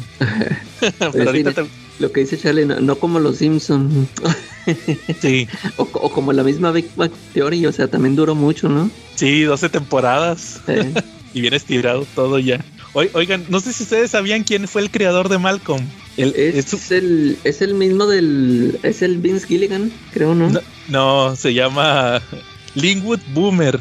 Pero, sa- ¿saben? Es, es un cuate que era actor. ¿Saben de dónde se hizo famoso? O, bueno, no diría yo famoso, relativamente famoso ese cuate. O dónde, ese cuate, la gente que se acuerda de él, salía en la serie esta de los pioneros. ¿Se acuerdan? La casita en la pradera. Una serie Ay, no viejísima. me acuerdo. Una serie viejísima. Sí, tú sí, sí te acuerdas, Charlie, de esa serie. Yo nunca la vi. O sea, la conozco por, por referencias. La No, casita ¿qué en la pradera. Hijo? Si yo soy de RBD para acá. Ah, pues por eso te, te digo que si te acuerdas, Charlie. No, ni, ni, ni sabía, hasta apenas ahorita que la mencionaste supe de ella. Había, una, había dos series. Bueno, era una serie, pero se llamaba La Casita en la Pradera y en otros lo se llamaba Los Pioneros. Y ahí fue, relativamente famosa en los 70s ahí en Estados Unidos. Y, el actor era de los principales. Ya el vato como que dijo, no, pues como que de actor ya no la voy a hacer. Y se puso a escribir guiones y él fue el creador de Malcolm el de en medio. y, ahí se le ocurrió hacer esa serie en el 2000. Empezó en enero del 2000 y terminó en mayo del 2006. Como dijimos, son siete temporadas con 151 episodios. Entonces, eh, ¿ustedes, ¿ustedes también la conocieron en Canal 5 o, o les tocó en Fox? Yo en Fox, a mí me tocó cuando tenía cable. Ah, neta, ¿te tocó en Sí. Fox? No, yo siempre la vi en Canal 5 orgullosamente. de hecho, de hecho la, la anécdota que les tengo de, de cuando se terminó Malcolm fue por allá del 2008, porque creo que fue cuando 2007 o 2008 cuando pusieron el final en Canal 5. Y en aquel entonces yo estaba en la prepa y, y- y tenía una novia que hace cuenta que así llegamos un día a la a- llegamos al día siguiente va allá a la escuela y de que no manches ya se acabó Malcolm viste el final y sí sí lo vi y que y, y se graduó Malcolm y se fue a Harvard y, y era el conserje de la, de la universidad y Oye, pero Y que acabó. sí lo anunciaron como en el capítulo final. pues no o sea pasaban los capítulos así normales pero ya, ya lo veías venir no no recuerdo si habían dicho que ya era la última temporada pero sí me acuerdo que decían que o sea la misma historia ya se estaban ya ves que se estaban graduando Es que, fíjate, que yo, yo me acuerdo que cuando lo vi, o sea, yo hasta en ese momento yo ni lo sentí como un final. O sea, Sí, yo lo vi sí. como cualquier otro y hasta, hasta que ya lo tuve, tuve la oportunidad de verlo así por temporadas. Este, Ajá. y, ya dije, ah, ese sí era el final. Sí. Pero sí, o sea, o sea, a mí sí me agarró de sorpresa. Y luego, pues ya ves que se gradúa y se va de. de- y luego nos queda. no, el chiste de la, de, de la anécdota es que nos quedamos así de. de y, y- y van a tener otro bebé, porque ya ves que también sale Eh. que, que sale positiva otra prueba de Lois. Y, luego, ¿qué sigue? Yo, yo creo que es la única vez en mi vida que me ha dado la, la- lo que se quejan tanto de, de la generación de cristal, la, la ansiedad de. no, no puede terminar aquí, tiene que haber más, más capítulos. Y nada, si era el final de Malcolm. Es una muy buena anécdota esa del final de Malcolm. Sí, pero y luego las teorías, ¿no? Eso es lo padre, que al final terminó, pero se crearon N cantidad de teorías, ¿no? Por parte de los fans. Por ejemplo, hay una vertiente ahí de teorías que dice con quién se casó Marco, ¿no? Con quién se va a casar Marco. Y pues ahí hay dos candidatas, ¿no? Yo voy con Cintia. Con Cintia, pero ya ves que salió muy poquito la actriz de Cintia. Nada más Sí. salen cuatro Sí. capítulos. Sí, Ajá. pero sin embargo fueron memorables, la verdad fueron muy buenos. Sí. ¿A poco nada más son cuatro? Es, es la- cuando sale la primera vez, que cuando hace la fiesta, cuando Cuando, cuando, regresa de Cuando, Europa, ¿no? cuando ya Cuando- llega muy crecidita. cuando llega crecidita y el último con una de las frases más memorables de toda la serie, la de Del Malcolm, la del carro de Malcolm. Si lo haces jamás volveré a hacer el amor contigo. Yo me acuerdo cuando vi ese episodio que me quedé de no manches. Ya fueron todas sus apariciones. Órale. Fíjate, ahorita, ahorita que lo dices así, o sea, ni, ni yo así hasta tengo la idea de que salió en, en varios más, en muchos Sí, más. oye, fíjate que a mí lo que a, a mí lo que me sorprendió, fíjense, yo, yo no vi ningún episodio para, para, para el podcast. Bueno, no, No. sí cierto, ahorita vi varios, pero me refiero a entre semana. Pero, pero puse los episodios en el Disney Plus y empecé a, a- así a pasar el control para estar viendo todos los episodios. Y, y me di cuenta de que hay episodios que yo, yo pensaba que eran más avanzados en la serie y son al principio o viceversa, unos que pasan ya al último. Como por ejemplo el de cuando Riz aprende a cocinar, que, se- que, que, que te das cuenta que Riz es un genio de la cocina, es de la segunda temporada. Yo, yo me lo imaginaba como en la 4 o 5, cuando ya está Jamie. y no, es de los primeros. Igual también el de... Bueno, ahorita no me acuerdo, ahorita les digo cuál era, pero uno de los que yo, yo tenía así como que, que estaban al principio y nada, hasta hasta el mero al último. Así de que me quedé de no manches, ¿a poco pasó ya hasta, hasta el final de la serie? Qué raro. Entonces, Sí. este, ¿qué, qué les gustaría platicar de Malcolm? a ver, este, a a mí, para conectarlo rápidamente con nuestro tópico de cómics, desde el primer episodio, este, cuando se conocen Malcolm y Stevie, ah, que, tiene Stevie un le spawn, ¿no? su colección de cómics. Ah, sí es cierto. Que tiene el de spawn. ¿Sí te diste cuenta? Tiene- Tenía sí, tiene, cre- creo que tiene puros de Image, ¿no? Ahí menciona a Young Blood y Savage Dragon. Ah, sí. Órale. sí, eso, eso sí, sí me acuerdo de cuando conoces Stevie, va, que los tenía ahí guardados. Y también este cuando, cuando el- otra frase mítica, la de nadie le gana a Sub-Zero. ¿Se acuerdan? en el Mortal Kombat. sí. Sí, no. Entonces, eh, les iba a preguntar, ¿u- ¿ustedes ti- tienen algún personaje favorito de Malcolm? Híjole, no, ah, fíjate Es que así como dice difícil, Charlie, ¿no? todos están muy bien, ¿no? Es que se los, se los- se los pregunto por una cosa. Es que luego de repente me toca leer, me tocan ver así co- cortitos los shorts o TikToks, ¿va? Porque depende de, o, o cómo les dicen en Facebook, Re- Reels. En, en Facebook son Reels, en YouTube son Shorts y en TikTok, pues los TikToks, ¿va? TikToks. que luego que son pedacitos que son me toca luego que me, que me ponen muchas escenas de Malcolm. Y, y, y lees los comentarios y todos le tiran a Malcolm de que nah pinche Malcolm este era eh, ah por ejemplo cuando cuando le dice a Dewey que, que reprueba el examen de los Cream Boy para para porque el vato le dice que que no que yo era el más popular de la escuela va y te va a tocar ser Krill Boy y, y el, el Dewey le hace caso y todo el mundo, no, es que el Malcolm era bien envidioso y no dejó que su hermano fuera feliz y todo eso. Entonces, como que yo no, y, y- te pones a analizar las cosas y yo me he dado cuenta que el, que el personaje que se vuelve más odioso es Malcolm. Ya al final de la serie, eso, el vato es un, es un antisocial, la neta. Sí, es que, que- queda. Si hay unos episodios donde ya te lo dejan bien marcado, ¿no? O sea, me acuerdo del. Cuando se encuentra una computadora que trae un videojuego que, que, que pone a, a interactuar a toda su familia y, y ve que todos son exitosos menos él. Y, hay otros donde, así como dices, se la pasa ahí de pesimista, de que, o sea, siempre se está quejando de todo, no es lo mismo que le dice la misma Cintia y sus amigos. Me, acuerdo también del al final de la serie. No sé si te acuerdas que, que hacen la fiesta de graduación. Creo que es el penúltimo episodio que hacen la fiesta de graduación y que, que el Malcolm y todos los, todos los, pues los, ahora sí que los rechazados de Los la rechazados. hacen una graduación en, a- en el, sótano de la escuela y llegan los populares, los llegan los populares y le dicen, les dicen, oigan, no manches, pues ya se acabó la escuela, va, ya es el último día, no hombre, vénganse Vamos todos juntos. ¿eh? Sí, y, y se van todos menos mal, como el vato se queda encabronado de que no, no, no vayan, no sé qué, o sea, se me hizo- como si fuera un pesimista. Yo creo que por eso es el, el personaje era el que, que, que como va, va conforme va avanzando la serie, como que el vato se vuelve más molesto, te caen mejor todos. Como, sí, como que su, su, su momento fue en la primera temporada, ¿no? Cuando está chavillo, nada más. Sí, nada más. Y Sí, es- pero yo creo que eso es, es una de las genialidades de la escritura de la serie, porque al final, si alguien ha leído algo de, de psicología, eh, la gente muy inteligente generalmente es bastante antisocial también, ¿no? Y es un poquito pesada. Mientras más inteligentes son, es más difícil que conecten con las demás personas, porque sus intereses son muy diferentes, ¿no? Sí pueden ser empáticos hacia las situaciones de los demás, pero no, pero siempre van a estar por fuera, por fuera de una burbuja social. Entonces, eh, yo creo que es una de las partes donde se muestra que el escritor sabía lo que hacía. Sí, pero es que de, de, de hecho, como, o sea, todos los personajes evolucionan, ¿no? Todos cambian. sí, exacto. Porque, por ejemplo, me acuerdo mucho de Riz, este, al final lo vuelven a hacer bien menso, ¿no? O sea, antes Sí. no, no estaba así, o sea, era el bully, pero, y, y sí te decían, pues, que era medio bruto, pero al, al final ya le exageran. Sí, o sea, al, al grado de que hasta Dewey es más inteligente que él. Sí, o sea, Riz, a, a mí, a mí me gusta mucho el, eh, el- lo, que, lo que viene siendo el, el personaje de Riz desde el punto de vista de, con todo eso de lo que les dije ahorita, de cuando es cocinero, el Riz Sí. cocinero. Mi- mis episodios favoritos, ahorita que lo platiquemos, son los de cuando Riz se va al ejército. Yo creo que de toda la serie son mis episodios favoritos. lo del juicio de Hal, que se va al ejército. Oye, ¿verdad? También cu- cuando, cuando Riz se vuelve este porrista, también es muy bueno, ¿no? Ah, de los primeros, ese es de los, Es de los primeros. primeros, sí, ahí estaba muy chavillo. Sí.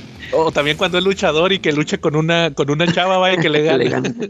Sí. Oigan, una comparación, ahorita que mencionaron a los Simpson, hay dos personajes en paralelo en las dos series que son súper inteligentes, se distinguen por ser inteligentes. Este. ¿Quién es más odioso, Lisa o Malcolm al final? Malcolm. No, Lisa yo tiene siento que Lisa en, las últimas, Lisa en las últimas temporadas sí es bastante odiosa, ¿no? Es que, Es que- na- nadie ha visto las últimas, Charlie.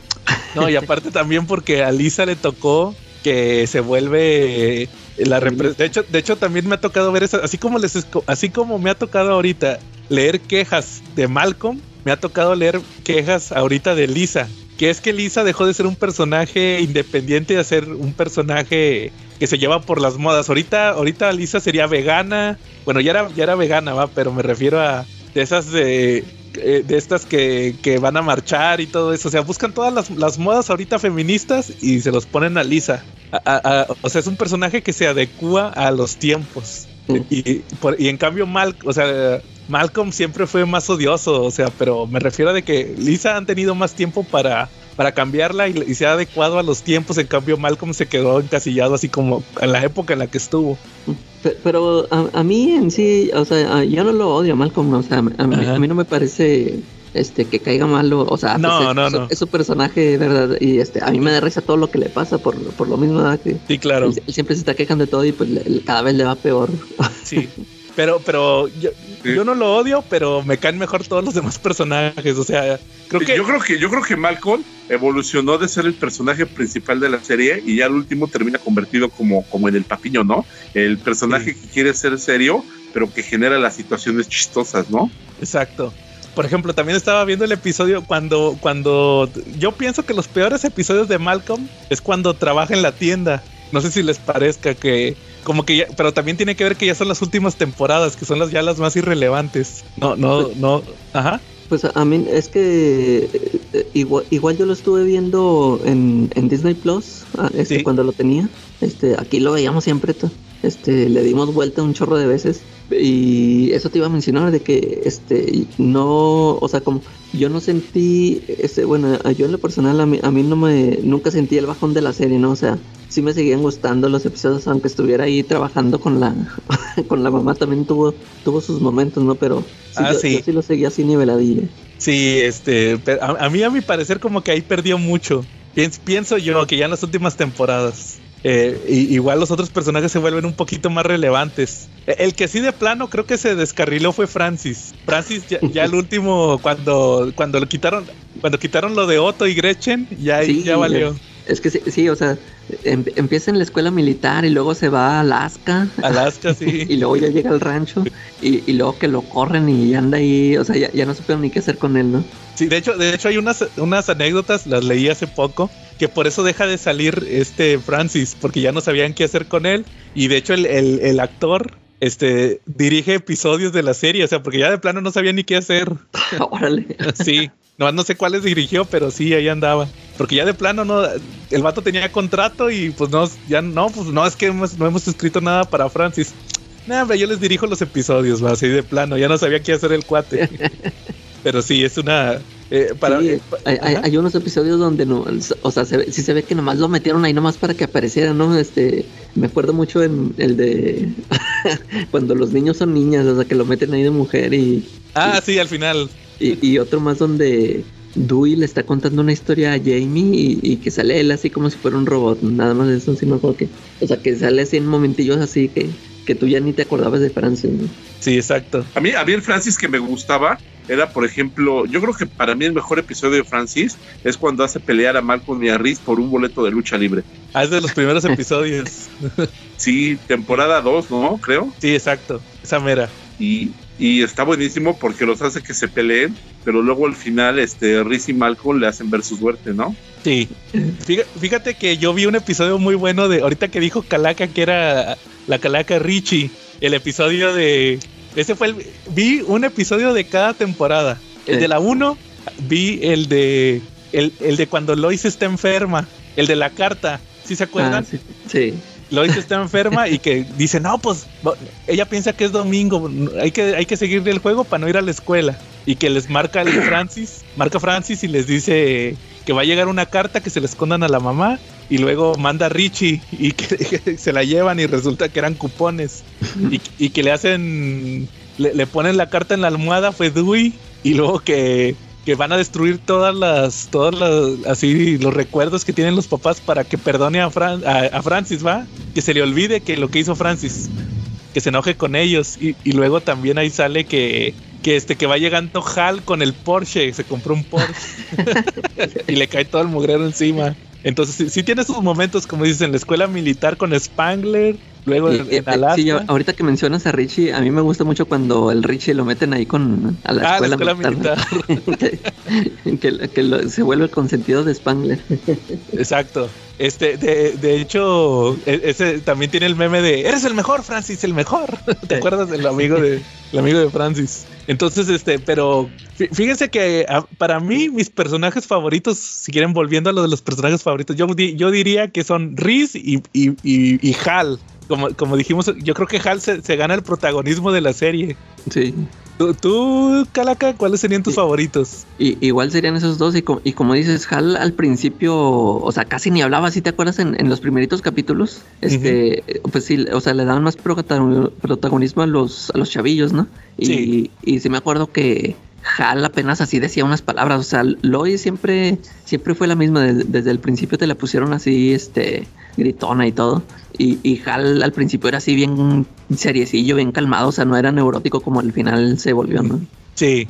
De hecho, me, acuerdo del episodio cuando el, el que se llama Francis se fuga. Cuando, cuando llega a ver a la mamá, a- no, a la novia, ¿va? A la novia, ¿eh? Que, que la única pa- que es- está bien enojada esta Lois porque lo anda buscando. Y al final nomás sale Jala al final que lo recoge. O sea, como que él supo desde el principio dónde estaba y nomás lo recoge y lo va y lo deja a la central de autobuses. Bien tranquilo, ¿va? De cómo te fue. Bien, papá, y todo esto y ya. O sea, era un personaje así nomás como que sí dependiente de la mamá, pero o sea, de que como dices, de relleno, nada más a- llega a solucionar. Ya después como que lo homerizan, como decíamos. Sí. Tú, Charlie, ¿cuáles son tus personajes favoritos de Malcolm? No, pues yo creo que por mucho Hal. Hal. Hal es de mis personajes favoritos y Cintia me cae muy bien. Cintia, aunque como dijimos, nomás duró cuatro episodios. Pero fueron buenos, fueron buenos. Digo, la madrina que le aventó al Riz fue de, de pronóstico reservado, ¿no?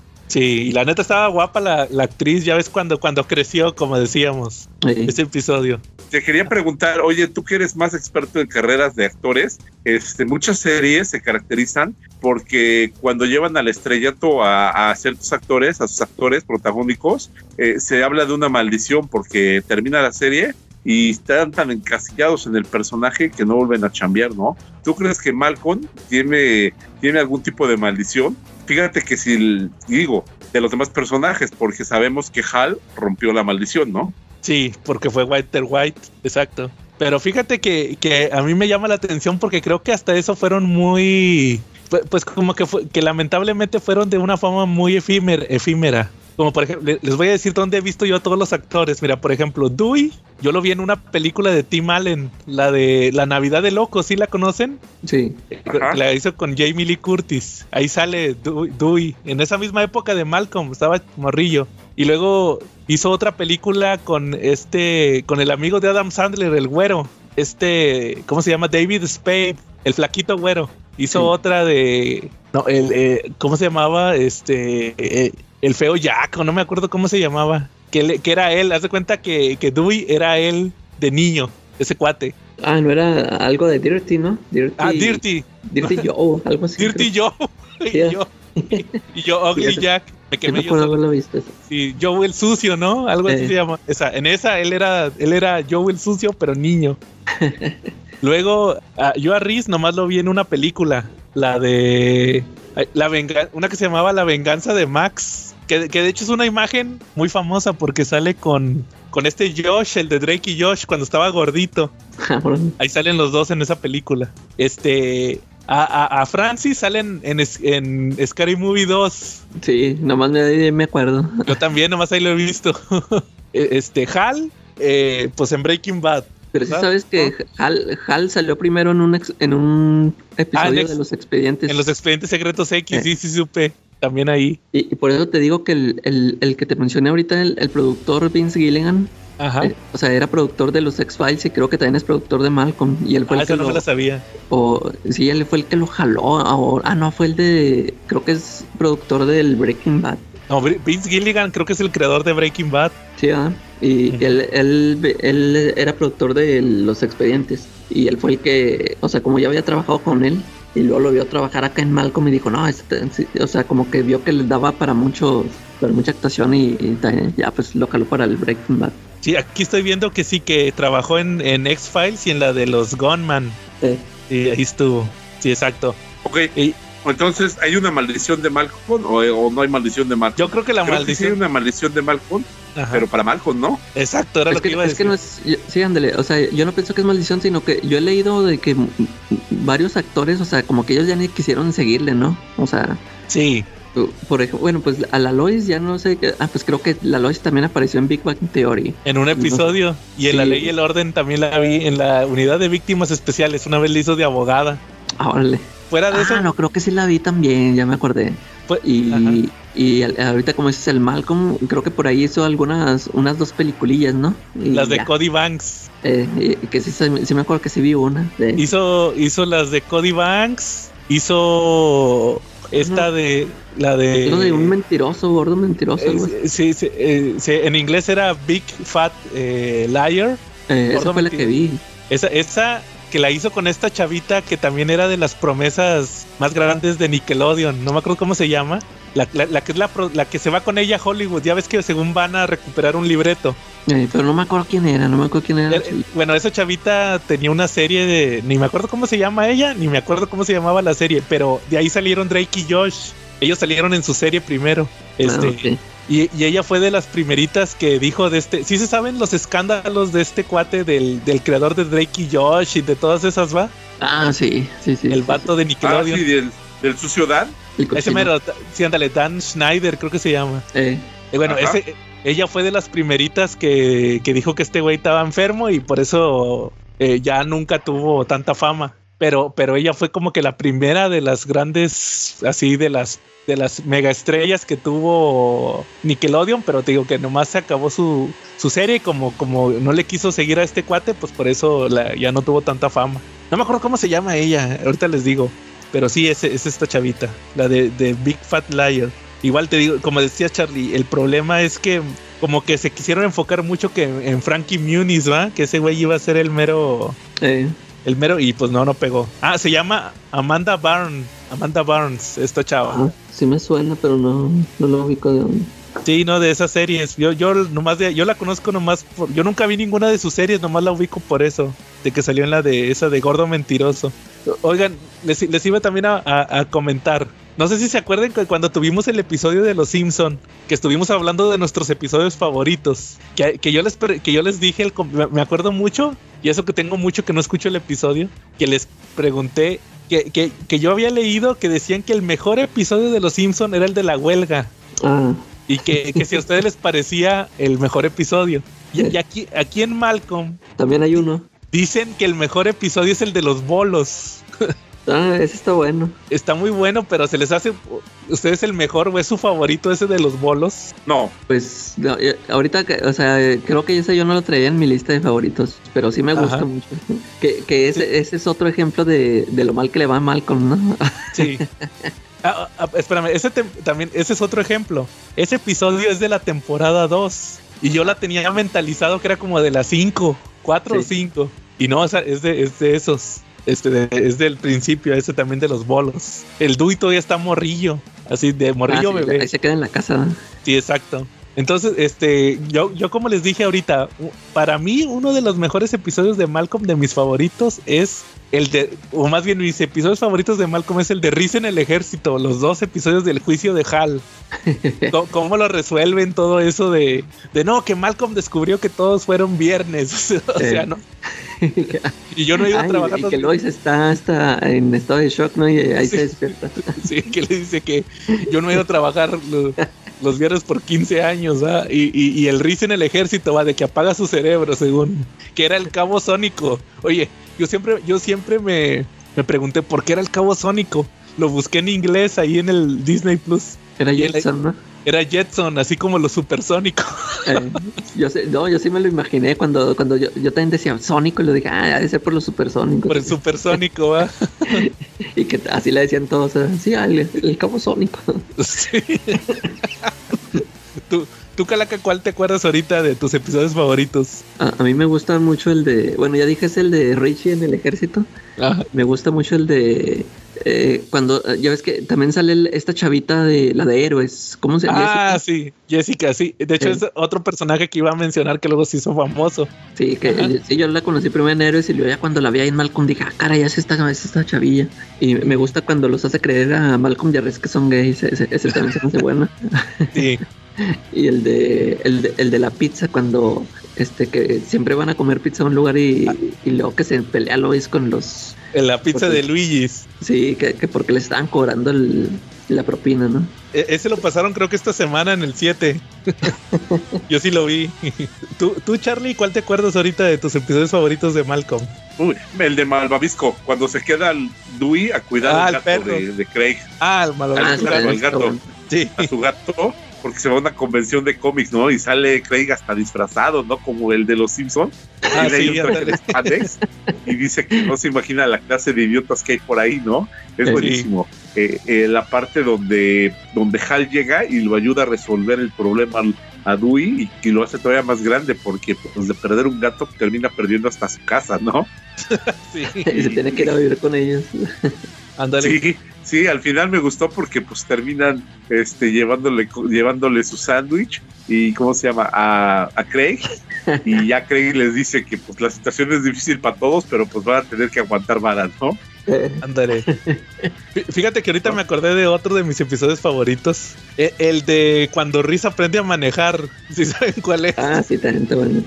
que, que, que la chava, yo no sabía, la, la chava que va con él, la, la, la compañera de la escuela, lu- luego vuelve a aparecer, ella era Raduca, la que se casa con, con este, con, con Riz. Nada Ah, más es que, pues varios, varios vuelven a aparecer así, ¿verdad? Sí me he fijado que, O sea, como, Sí.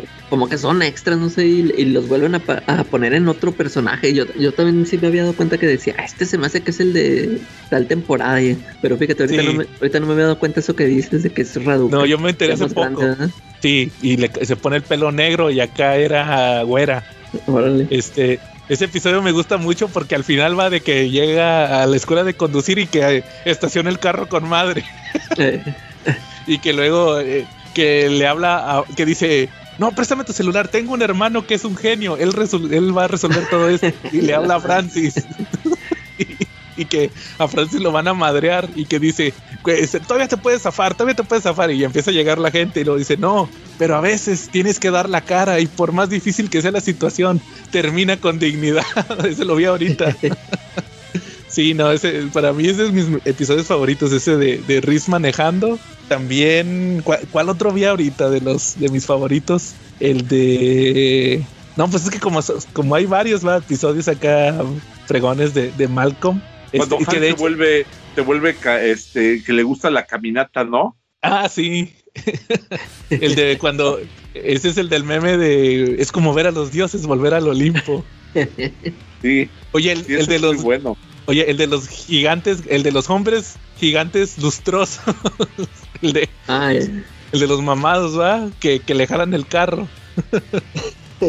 también ahorita Oh, me acordé, también me gusta mucho el, ese de, fue un el meme del hombre en llamas. El hombre en llamas. Eh, Ese, ese es cuando Malcolm se echa el amor a la, a la señora, ¿va? a la, sí, a la que lee las cartas o no sé qué. eh. Ah, no, que los hace, les da un bautizo otra vez, no sé. Sí. Pero sí, se, se me hace chido ese episodio que van con pura gente rara, ¿no? A ese evento. El hombre en llamas. Creo que ese es un eh, inicio de temporada. Creo que es de la temporada final, el primer episodio.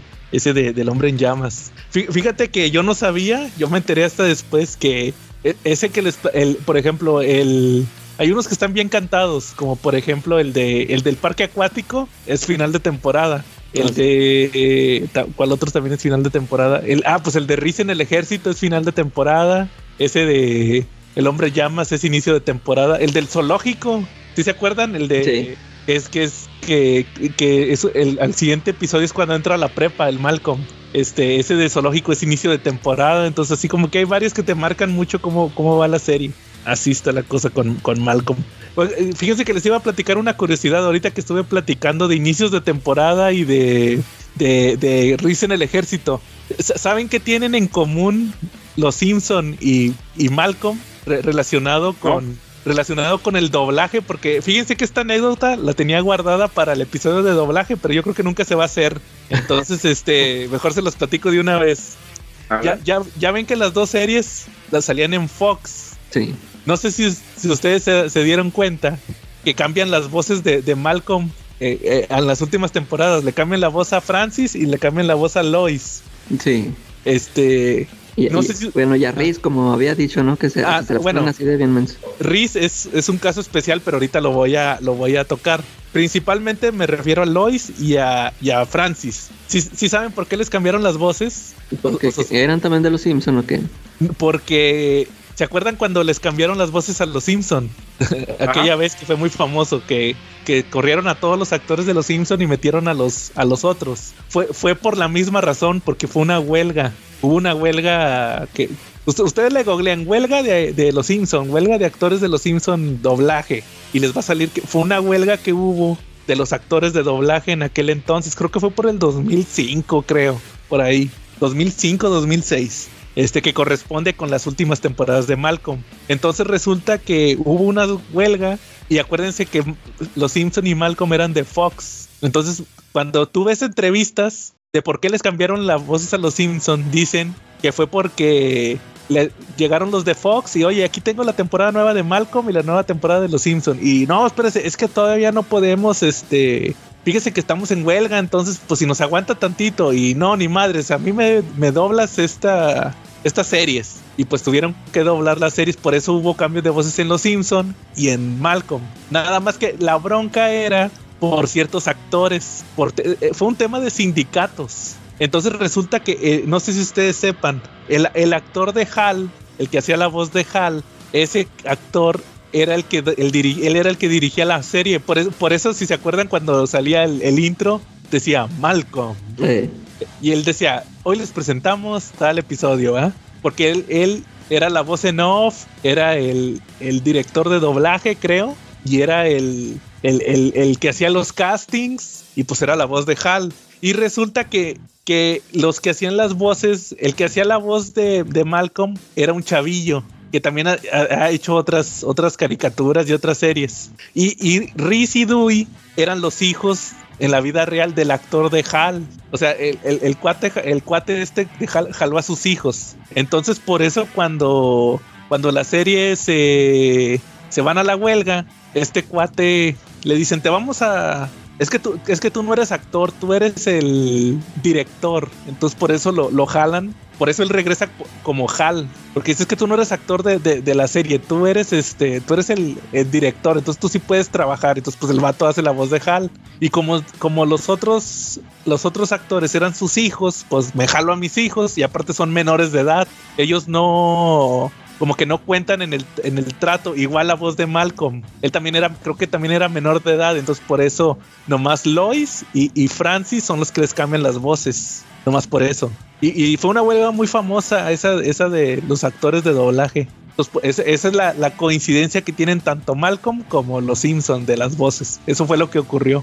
Y, los últimos episodios que grabaron con esas voces son los de Riz en el ejército. Porque el, el, inicio de la siguiente temporada es, es, es cuando Riz está en Afganistán, que va Lois por él y ahí ya trae la voz nueva. Entonces por, por eso hicieron ese cambio. Fue un tema de, de, de, huelgas y de sindicatos que afectó muchas series. Tengo entendido que afectó también otras series, pero yo no me las sabía de Malcolm y, y Los Simpson. Como ven. No.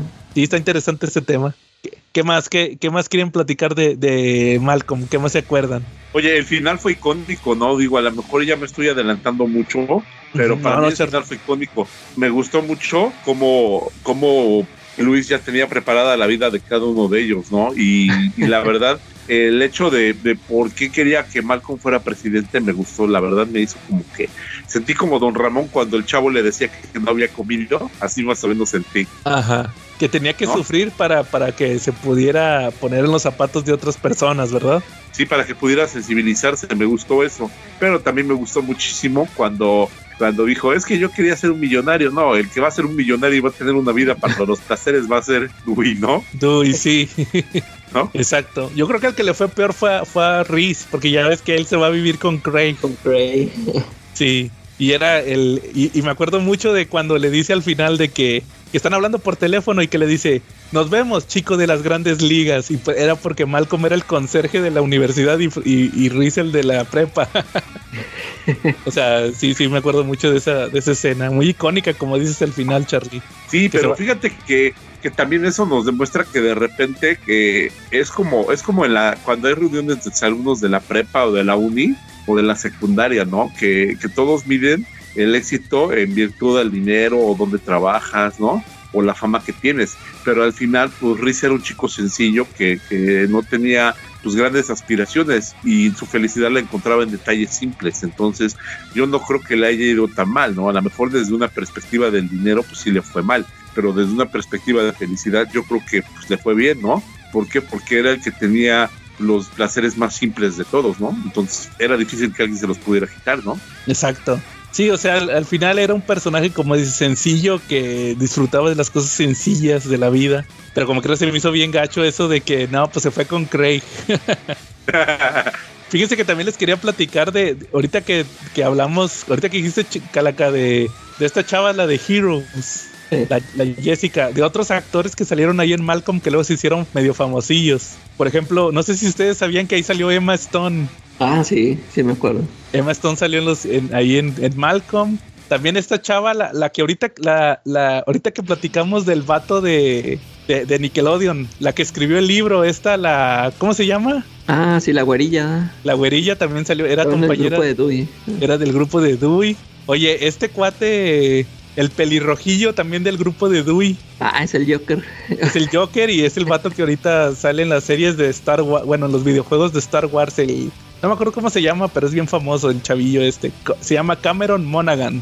Sí. Este, también, pues la de la de Heroes. También, este, uh, ¿quién más? Eh, eh, este, este, ¿cómo se llama el papá de Stevie? Este, Abe Sa- salió en la de El- Tortugas Ninja. Él era Bebop.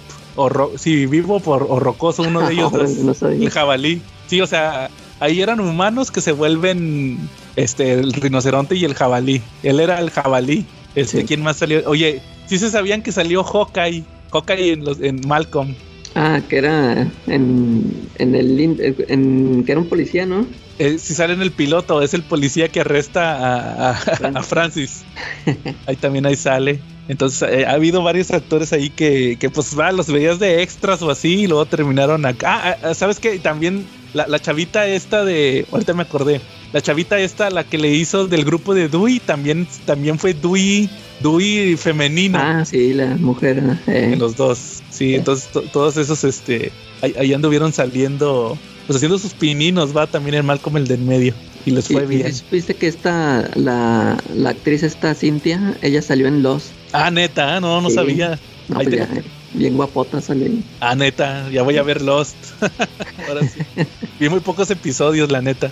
Pero no, no sabía que salía ahí también. Y, y como dijimos hace rato, pues es que yo creo que como, como que muchos fueron muy los principales fueron muy reservados. Sí. Lo, lo que, lo que decías, lo que decías ahorita, Charlie, de la maldición de Malcolm. Yo creo que al que sí, como dijiste, el que le fue peor fue a Malcolm, porque ya ves que hasta dijeron que, que tiene una enfermedad, este, Ajá. Que creo que perdió la memoria. No sé si No, sabías. Ya, sal- ya salió diciendo que no, o sea, que le exageraron. ¿No has visto ese video? No, no lo he visto. Es que le- en un, lo entrevistaron y, les, y que están diciendo, oye, pues que qué onda. Y dice, no, es que, dice, este, yo nada más hice un comentario de que, o sea, pues como yo grabé esas cosas de niño, o sea, ya no me acuerdo de muchas cosas, pero, o sea, lo normal que se te olvida, pero no es de que ya no me acuerdo de nada de, o sea, que, o sea, que se me va la onda gacho, no, no. O sea, que, que fue una exageración de, del internet. O sea, que no, no, no trae nada así de broncas así de como Alzheimer o, o pérdida de la memoria, sino que él nada más hizo un comentario así de que no, pues ya muchas cosas no me acuerdo, pues, o sea, pues porque estaba chavillo, ¿no? Pero así lo normal. Sí, fue una ah. exageración. Ah, fíjate, está bien que digas eso para que quede claro. Oigan, y, y me acordé de otro actor muy famoso que salió ahí en. En ah, por ejemplo, perdón, antes de, decirles ese actor muy famoso, la, la abuelita de Malcolm, Aida, ah, sí. sa- salió en. Yo la vi en American Gods, la serie esta de que está basada en las novelas de Neil Gaiman. Ahí llegó a salir también. Y, pero el que les iba a decir, ¿se acuerdan quién es el abuelo de Malcolm? El papá de Hal, Ah, sí, este, el, el, El Dr. Doc- Brown. el Doc Brown. es el abuelo de Malcolm. Yo me acuerdo cuando lo vi de que, no manches, el, el Doc Brown. También ese está bueno ese episodio. Y el de la. Para mí es de los mejores episodios, va cuando se enojan, cuando hacen llorar a Lois, Eh, la de familia. que, esa. que van marchando, va. sí, también es- está muy bueno ese, ese eh, episodio. Esa de cuando va Ah, marchando es cuando meten el carrito en la, en el la agua o alberca. En la alberca, ¿no? Ese mero, Ah, sí. Ya me acordé que también sale, en, en un episodio por ahí sale Cristina Ricci, ¿no? ¿Sí te acuerdas? No, ¿cuál era? Y en un, en un, este, es como en un, como en un flashback que tiene este Hal, que le presentan a un, ya es que siempre trae broncas de que le presentan al, al jefe de la, de la empresa y que siempre la. Ah, no es la que estaba gorda y que decía que estaba embarazada. No, no, es, es una donde es más sale también con otro un actor, no sé si tú lo conoces, uno que se llama Tom Green, un comediante. Y, No, la- y sale sale también este eh, creo que nada más este se tropieza Hal y la y la arrastra a la tumba, o sea, le Ah, que se le clavan los, los palillos en los ojos. Ah, esa, ay, eso, esa, no sabía que era ella. Y, y sale ta- ta- también ya me acordé otra, sale también Susan Sarandon, ¿no? También en un episodio. Ah, también, sí. Que era una que no dejaba en paz a Lois. Ah, Sí, ese era el episodio de, el del día de campo, es ese mismo episodio. Eh, sí, sí. Sí, también ahí salió. que ahorita salió en Blue Beetle, va, Susan Sarandon. sí. Sí, sí, sí, cierto. Bueno, ¿qué, qué, qué más les gustaría platicar para concluir el tema este de Malcolm? Es que ojalá, sean ciertos los rumores de que quieren hacer una.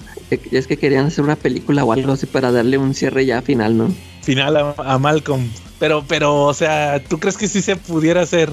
Pues es que fíjate, eh, pu- pues el, el, el Hal es el que jalaría a todos. Yo digo que la Lois si le entra, Malcolm, pues Sí. como está desempleado de volada, Sí. y, y a lo mejor sí convencen a los otros, ¿no? Al, al Francis y al Dewey, Rey. No creo que estén haciendo algo importante. Eh, no, o sea, ninguno, ándale. O sea, bien, Sí. yo digo que bien si pueden este, hablarles a todos, a Craig y todo eso. Ujú.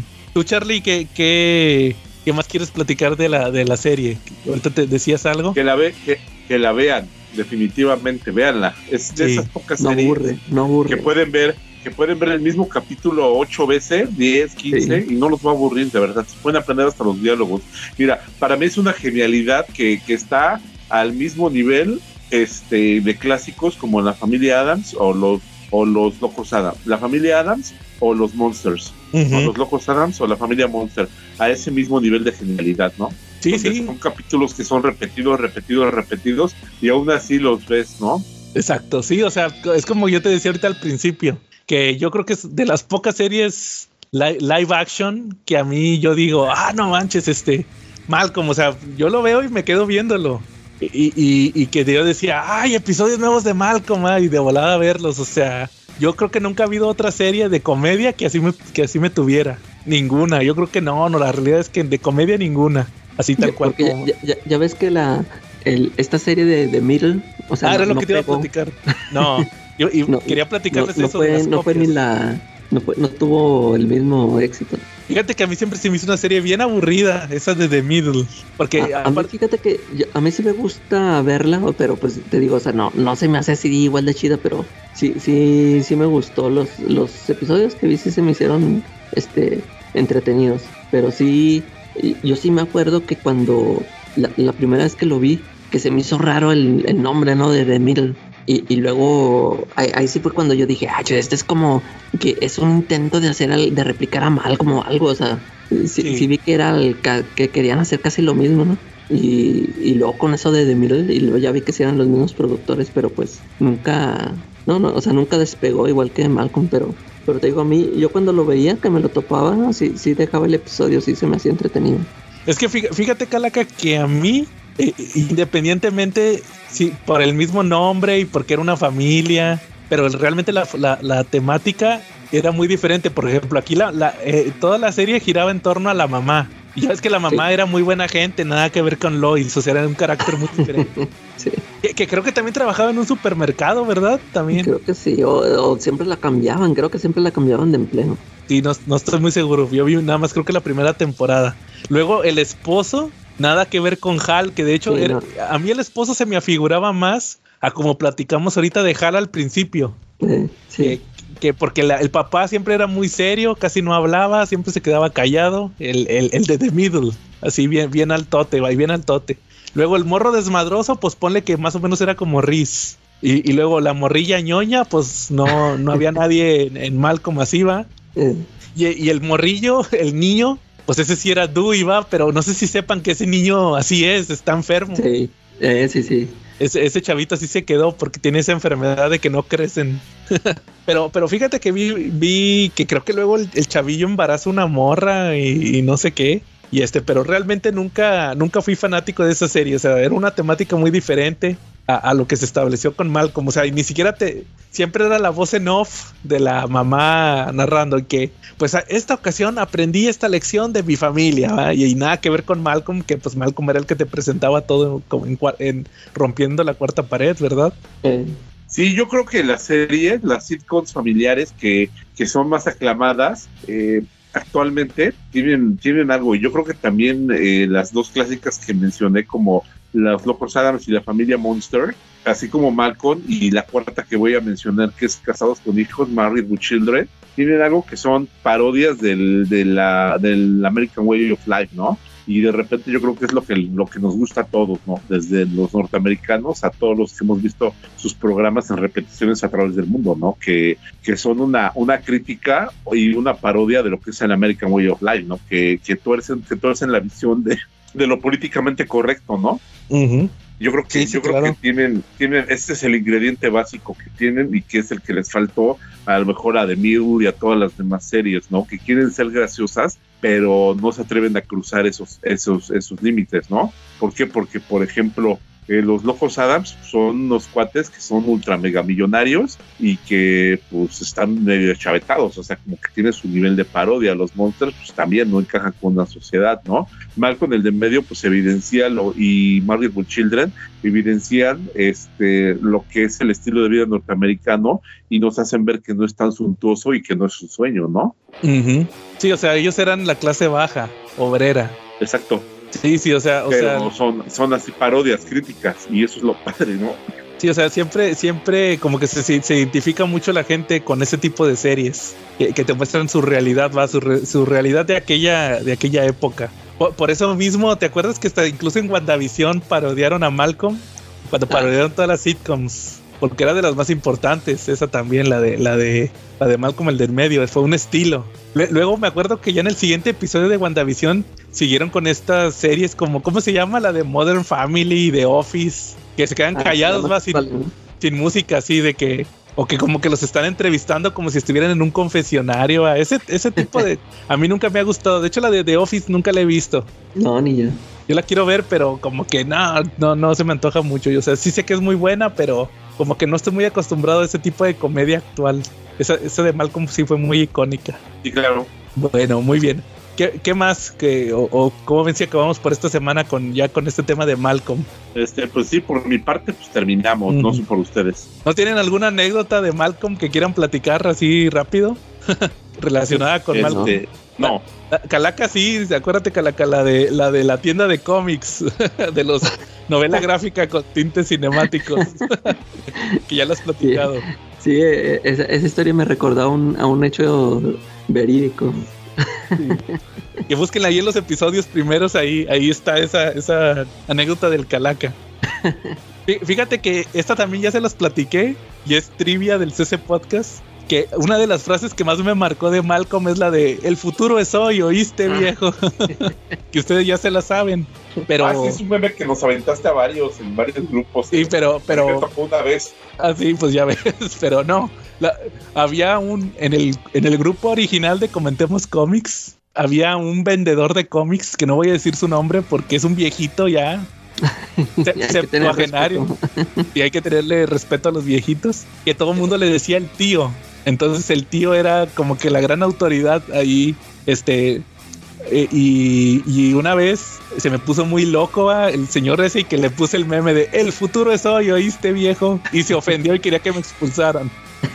Y de hecho búsquense el episodio donde Charlie invitó al Jamaicas cu- cuando vino el Jamaicas por ahí Quetzal creo que Quetzal dice dos no, dos veces dice el nombre de ese de, de- de ese vendedor de cómics y, y yo me acuerdo que cuando edité el- ese episodio del podcast, cuando lo decía el nombre, yo le puse el, el audio de El futuro es hoy, oíste viejo. Ahí búsquenlo. Oye, oye Charlie, que por cierto, si quieres antes de terminar, eh, estuve escuchando los episodios primeros del CC Podcast. Y, y sí es cierto eso de que al principio defendías mucho al Jamaicas. Lo sigo defendiendo, es mi super brother. Pero fíjate, te- pero fíjate, ahí te va una revelación. Me acuerdo que hace poquito Calaca platicó que en el episodio de Mark Millar, eh, el David nos, nos, nos platicó de un, de un cuate que vendía cómics, un tal Marshall. Y, dice, Ajá. no, sí, pero es que ta- también Marshall Fisher. Y luego eh, un, un tal Charlie dice, no, no, no, pero Jamaicas vende más barato. Jamaicas es el chido. Sí, ándale. El Jamaica mo- tiene, tiene, tiene su negocio. Este, ahorita no me acuerdo bien de la dirección, pero la tiene ahí muy cerquita del, del Metro Hidalgo y del Rock Show. La tiene como cuatro o cinco callecitas. Antes sí tenía puesto en el rock show y ya como movieron todo, hubo como una reorganización ahí de porque remodelaron la entrada del, del metro y se perdió el Jamaica. Es una Se fue porque Ah. ya lo anda persiguiendo la policía. no, porque hay otro, hay otro, les digo, el de este Marshall Fisher, que los vende más baratos. en- o sea, el, el- los X-Men Gold me los dio en 100 pesos los, cada, los Los dos dos. tomos. Y los daba bien baratos. Pues luego los llegan a vender hasta en 50 pesos, en 30 pesos los ha vendido de repente el Jamaicas. Pero los años te han dado sabiduría, ¿verdad? ¿Verdad, Charlie? Sí, es que todavía no, todavía no conocía las ventas de Marshall Fisher en ese momento. Ah, sí. Acuérdate que ya no Pero podemos decir es muy bueno. Sí. Exacto. Saludos. Bueno, muy bien. Entonces, pues yo creo que acabamos por esta semana. Fí- Fíjate, Charlie, que creo que no les había, no, a ti no te había te- eh, tenido chance de decirte que, que cómo ves si la próxima semana que se celebra el Día Internacional de la Mujer hablamos de personajes femeninos. ¿Qué te parece? Súper, vamos. Claro que sí. Vamos con eso. Sí, fíjate, ahí tenía ese, esa sugerencia. Creo que te- ya se le había dicho aquí a Calaca, Sí. pero faltabas tú. Entonces, pues ahí para Ok. ponernos a hacer la tarea. Muy bien. Pues si no hay nada más, estuvimos entonces Joe Sónico, Charlie Malvavisco. Y la calaca Rechi. Y nos vemos la próxima semana.